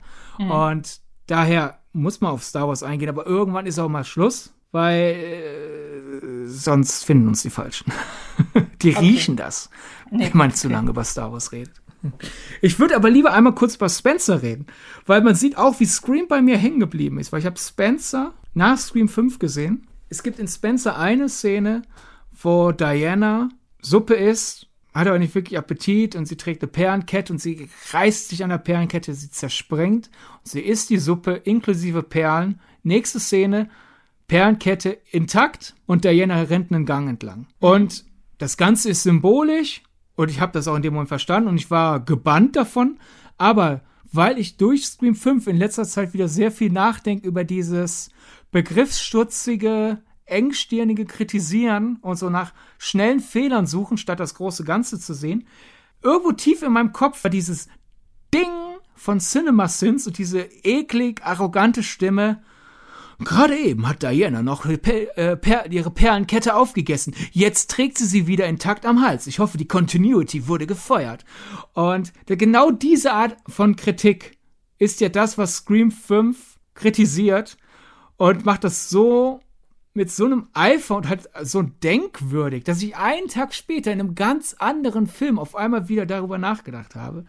Und ich finde, allein daher hat der Film Respekt verdient. Naja, das ist, finde ich, interessant, weil diese Perlenkettenszene bei mir, und ich suche ja bei, bei, bei Logikfehlern in, er, immer, immer erstmal sofort nach dem Sinn, weil ich mir, äh, weil sowas Banales wie ein Logikfehler, da denke ich immer, das hätte einem doch auffallen müssen.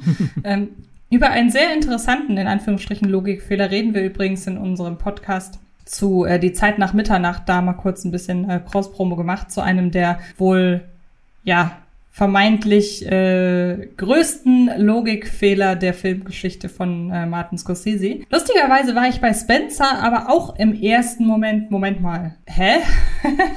das müssen die doch gemerkt haben. Gleichzeitig sind die Perlen aber so riesengroß, das ist ja nicht einfach nur eine Perlenkette, das ist ja eine riesen, riesen, riesengroße Perlenkette, ähm, dass diese Szene in meinem Kopf dann gleichzeitig wieder doch Sinn gemacht hat.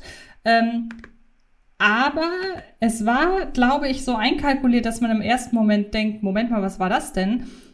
War das, äh, haben die das jetzt irgendwie äh, verpasst? Weil zum damaligen Zeitpunkt noch nicht so eindeutig ist wie später, dass manche Dinge ähm, fast schon genremäßig inszeniert sind, so als wirklich ähm, krasse Wahnvorstellung. Also ich glaube, die Perlenkettenszene ist wirklich die erste ähm, die erste, ja, nennen wir es mal Wahnvorstellung in Dianas aus Dianas Perspektive erzählt. Danach kommen noch zwei, drei Szenen, bei denen dann ein bisschen deutlicher wird, ah, okay, ja, äh, Pablo Larrain äh, wendet auch dieses Stilmittel eben auf, aber da ist die Perlenkettenszene die erste und ich finde dadurch, dass halt. Ich glaube, noch vor der Perlenkette sieht Diana halt einmal in Berlin am Esstisch, die ja auch schon lange tot ist und deswegen nicht am Esstisch sitzen kann. Ach, okay, das ist interessant. Das ist mir rückwirkend gar nicht aufgefallen, glaube ich. Ja, aber ähm, die Perlenkette ist dann halt so das erste Mal im Film, dass man nicht von Anfang an weiß, das ist jetzt eine Warnsequenz, weil in Berlin kann man sich zusammen, also die hat hier nichts zu suchen. Bei der Perlenkette ist ja die Irreführung, so dass wir ein bisschen stärker dann auf der Hut sind, was wir ähm, als bare Münze nehmen können und was nicht. Ja, eben, das ist das ja. Also, dass der Film, ich finde, Spencer ist ein Film, der seine eigenen Regeln äh, die ganze Zeit während des Films neu steckt, so dass man, dass es alles eine sehr ungewisse Situation ist, in der man sich als, als Zuschauer oder Zuschauerin befindet. Ein bisschen so wie Scream 5. Schön, dass die am selben Tag gestartet sind. Eben, genau, um da direkt äh, darauf einzugehen. Genau, wie bei Scream 5 eben. Und ich bin ja ein sehr großer Fan von Spencer. Ich weiß du nicht ganz so. Ja, ich fand ihn gut. Mhm. Aber Jackie fandst du besser. Ja, Jackie hat mich ein bisschen mehr geflecht, aber das muss man jetzt nicht totreiten. Das ist ähm, einfach nur eine leichte Differenz. Ja, wie sind wir jetzt auf Jackie gekommen? Wegen Kritikern, die nicht richtig hinschauen, aber man kann ja groß meckern. Genau, und du Also hattest, das, hattest was du. Step kritisiert. Genau, hattest du solchen vermeintlichen Logikfehler auch in Scream 5 entdeckt? Nö. Das klang eben so. Das klang eben Nein, Scream spricht über solche Logik, über solche Art Kritiken. Ach so, ja, ja, genau, das habe ich verstanden. Das hatte ich Ja. verstanden. Ich dachte irgendwie, du hättest so sinngemäß gesagt und äh, Scream hätte ein ähnliches, äh, eine ähnliche Szene wie Spencer. Aber du hast die Art, Nein. auf die Scream da anspielt, hast du nur mit einer Szene, mit einer Beispielszene. Ja, mir ging es darum, dass die, dass der, dass die Kritikäußerung in Scream 5 mich äh, zwei Tage später in einem anderen Film immer noch begleitet hat. Das kann ich verstehen. Wie fandest du einfach ganz kurz halt, dass einige Szenen vermeintlich eins zu eins wiederholt wurden, aber äh, fandest du das faul, weil selbstverliebt oder sprichst du dem mehr zu? Ich finde lustigerweise, ähm, das ist witzig, dass du faul, weil selbstverliebt sagst, weil ich würde das nie miteinander, also nicht nie, aber in diesem Kontext würde ich das nicht miteinander in Verbindung bringen. Zum Beispiel aus der Szene, in der die ähm, Horrorexpertin sich die Szene mit dem Killer anschaut aus Stab und äh, sich in Stab wiederum die Figur Halloween anschaut und äh, Jamie Lee Curtis die ganze Zeit sagt, hier, dreh dich um. Und dann sagt die Horrorexpertin zum Filme guckenden Horrorexperten, dreh dich um. Und in dem Moment sitzt du vor der Leinwand und sagst innerlich der Filme guckenden Filmexpertin, die einen Filme guckenden Filmexperten sagt, er soll sich umdrehen, während er sagt, Jamie Lee Curtis dreht sich um. Wenn du dieser Person auch gerade sagen willst, dreh dich um, das hat für mich nichts mit selbstverliebt zu tun, sondern einfach mit, mit, äh, ni- nichts mit faul zu tun, sondern einfach mit verliebt, nämlich verliebt in das Original. Und wir sehen doch an dieser Pers in dieser Perspektive oder in, an dieser Szene kann man es doch perfekt veranschaulichen, wie einfach noch eine Metaebene oben drüber kommt. Und da setzt ja Scream 5 wieder noch einen drauf, indem es nicht einfach nur, zumindest in dieser Szene, es gibt nicht nur eine Metaebene und wir spinnen die Metaebene aus Teil 1 bis 5 weiter, sondern wir können sogar noch eine zweite Metaebene dazu packen. Klar, man könnte aber halt argumentieren, ja, äh, warum den Aufguss von Scream schauen, wenn ich mir einfach nochmal Scream anschauen kann. Das stimmt. Und ich dachte, da können wir dann jetzt, wenn wir ja so passionierte Fans von Scream 5 sind, da den Vorwurf aus der Welt räumen. Ja, ich hatte gehofft, dass ich das gerade gemacht habe. Ach so, ja, nee, bei, ich glaube, bei dir könnte man noch sagen, ja, toll, äh, guck dir einfach nochmal Scream an, statt Scream.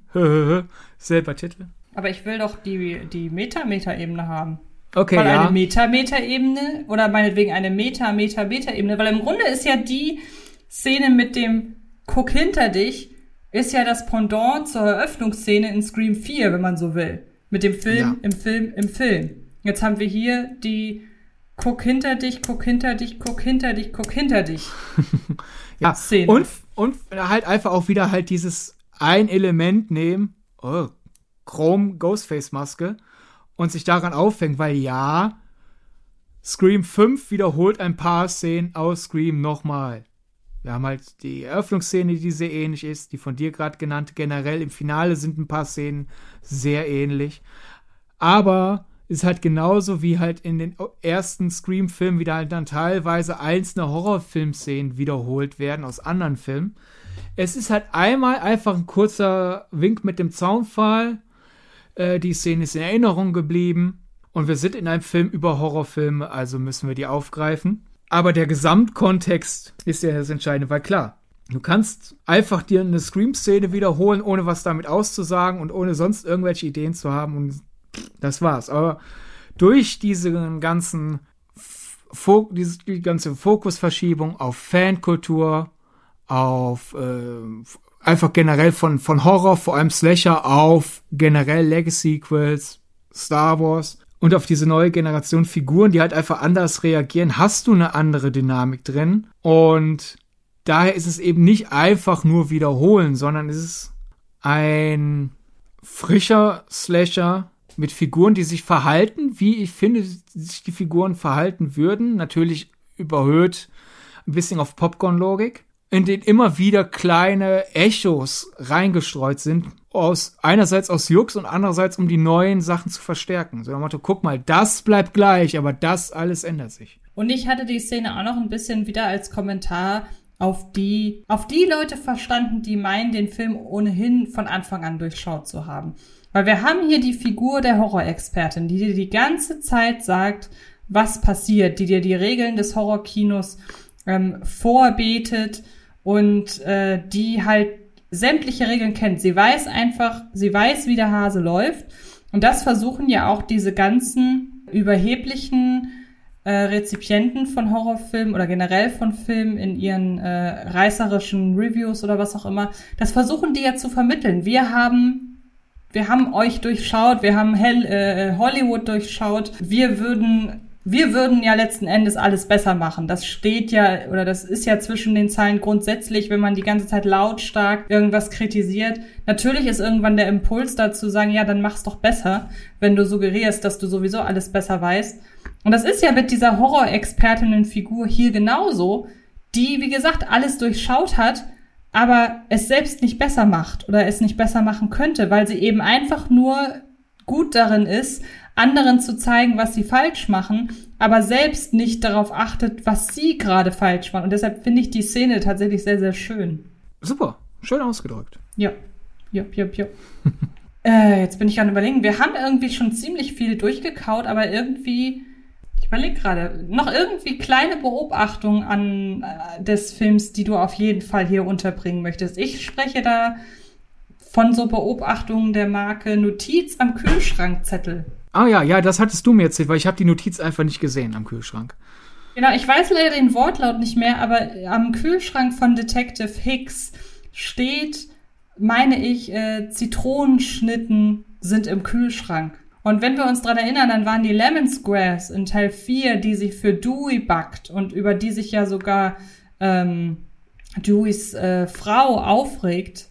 Da hat sie, die hat sie, genau, sie hat immer Lemon Squares gebacken für Dewey. Und dann sind da plötzlich die Lemon Squares nicht mehr zu sehen, aber sie hängt zumindest am Kühlschrank und man hat sofort Detective Hicks aus Teil 4 im Kopf, wie sie halt Dewey die ganze Zeit Lemon Squares anbietet und das fand ich irgendwie, das ist so eine kleine Idee, aber das ist so charmant, dass die halt elf Jahre nach den Ereignissen in Woodsboro immer noch Lemon Squares backt. Ähm, was ja auch eigentlich wieder ganz schön ist zu sehen, ja, Gail fand ihre Lemon Squares immer scheiße, hat ihr auch gesagt, ihre Lemon Squares schmecken scheiße. Das ist ein Zitat aus Scream 4 und sie hat nie aufgehört, Lemon Squares zu backen. Und das ist so süß und das ist so eine kleine, niedliche, den ganzen, den, den Film und die Intention des Films im, im Gesamten äh, unterstreichendes, äh, ein unterstreichendes Detail, so nach dem Motto, halt einfach dran fest an dem, was du machst, weil irgendjemand wird's mögen und selbst wenn's Detective Dewey ist, ähm, das fand ich wirklich, fand ich eine schöne kleine, im wahrsten Sinne des Wortes, Randnotiz. Ja, bei mir war das A, dass Dewey halt immer noch Gales Sendung guckt, selbst wenn sie gerade getrennt sind. Mhm. Weil das, das wird Dewey so machen, so wie wir ihn kennengelernt haben, das ist konsequente Figurenzeichnung. Da war, war sofort direkt einfach emotionales Investment bei mir da. Äh, daher, das, das fand ich halt einfach sehr süß. Ich glaube, was noch wichtig ist, weil wir zwar viel von, von toxisch gesprochen haben, aber ich glaube, es geht ja nicht nur halt um Filmkritik. Also halt dieses äh, immer Filme äh, mit dem größten Superlativ hassen, sondern vor allem halt auch, da sind wir halt wieder bei dem, was ich wahrscheinlich vor einer Stunde mittlerweile gesagt habe, dass ja die Killer keinen Respekt vor Menschen kennen und deswegen die Leute töten, die mit der Reihe da verbunden sind. Der Film es geht nicht nur halt um Kollegen. Also jetzt also nicht so, dass wir jetzt hier uns irgendwie über irgendwelche Leute, die im selben Beruf wie wir tätig sind, chatten wollen, sondern, sondern vor allem geht es ja auch einfach um dieses toxische Online-Verhalten, einfach dieses ist, dass Leute aus dem Internet gejagt werden. Also Ruby Rose, Daisy Whitley, äh, Lauren Tran, auch bekannt als Kelly Mary Tran, äh, John Boyega, der zwar immer noch seinen Account hat, aber ja auch tagtäglich mieseste rassistische Beleidigungen über sich ergehen lassen muss und hm, ist euch was aufgefallen? Ruby Rose, Daisy Whitley, Kelly Marine Tran, John Boyega, hm, entweder äh, weiblich oder People of Color oder beides. Und das, das wird ja auch angesprochen, dass ja die äh, Mindy ja sagt, ah ja, die Fans, denen ist das alles zu woke geworden. Und dann unsere Killer bestätigen das, indem sie sagen, ah, der Hollywood, das ist nicht über das, was wir kennen. Das ist so eine der ganz großen Seuchen und ich finde, der Film, natürlich ist er da nicht subtil, wenn er solche Leute kritisiert. Aber da sind wir halt wieder bei, das ist ein notwendiger Schlaghammer, weil es ja immer Leute gibt, die sagen, ja, den Leuten gefällt der Film halt einfach nicht. So, nein, darum geht es denen nicht. Diesen Leuten, die sich auf diese Art und Weise online aufregen. Ja, das stimmt. Eine Sache hätte ich noch, die ist jetzt so ein bisschen, das wäre ein ganz netter Abschluss, glaube ich, für, äh, für diese Folge. Deshalb wäre meine Frage, ob wir da noch irgendein Themengebiet nicht abgedeckt haben, weil sonst würde ich mit dieser Idee, die ich habe, den Podcast so anfangen zu schließen. Ja, wir haben eh Überlänge. Schließ. Okay. Mir ist nämlich ein gro eine großartige Idee gekommen, sollte es demnächst mal wieder einen Scary Movie Film geben, der Scream wieder mit einbezieht. Und zwar war der Gag in meinem Kopf schon so plastisch, dass ich in der Szene gelacht habe, obwohl das keiner um mich herum verstanden hat, weil das ist gar nicht, das, die Szene gab das gar nicht her.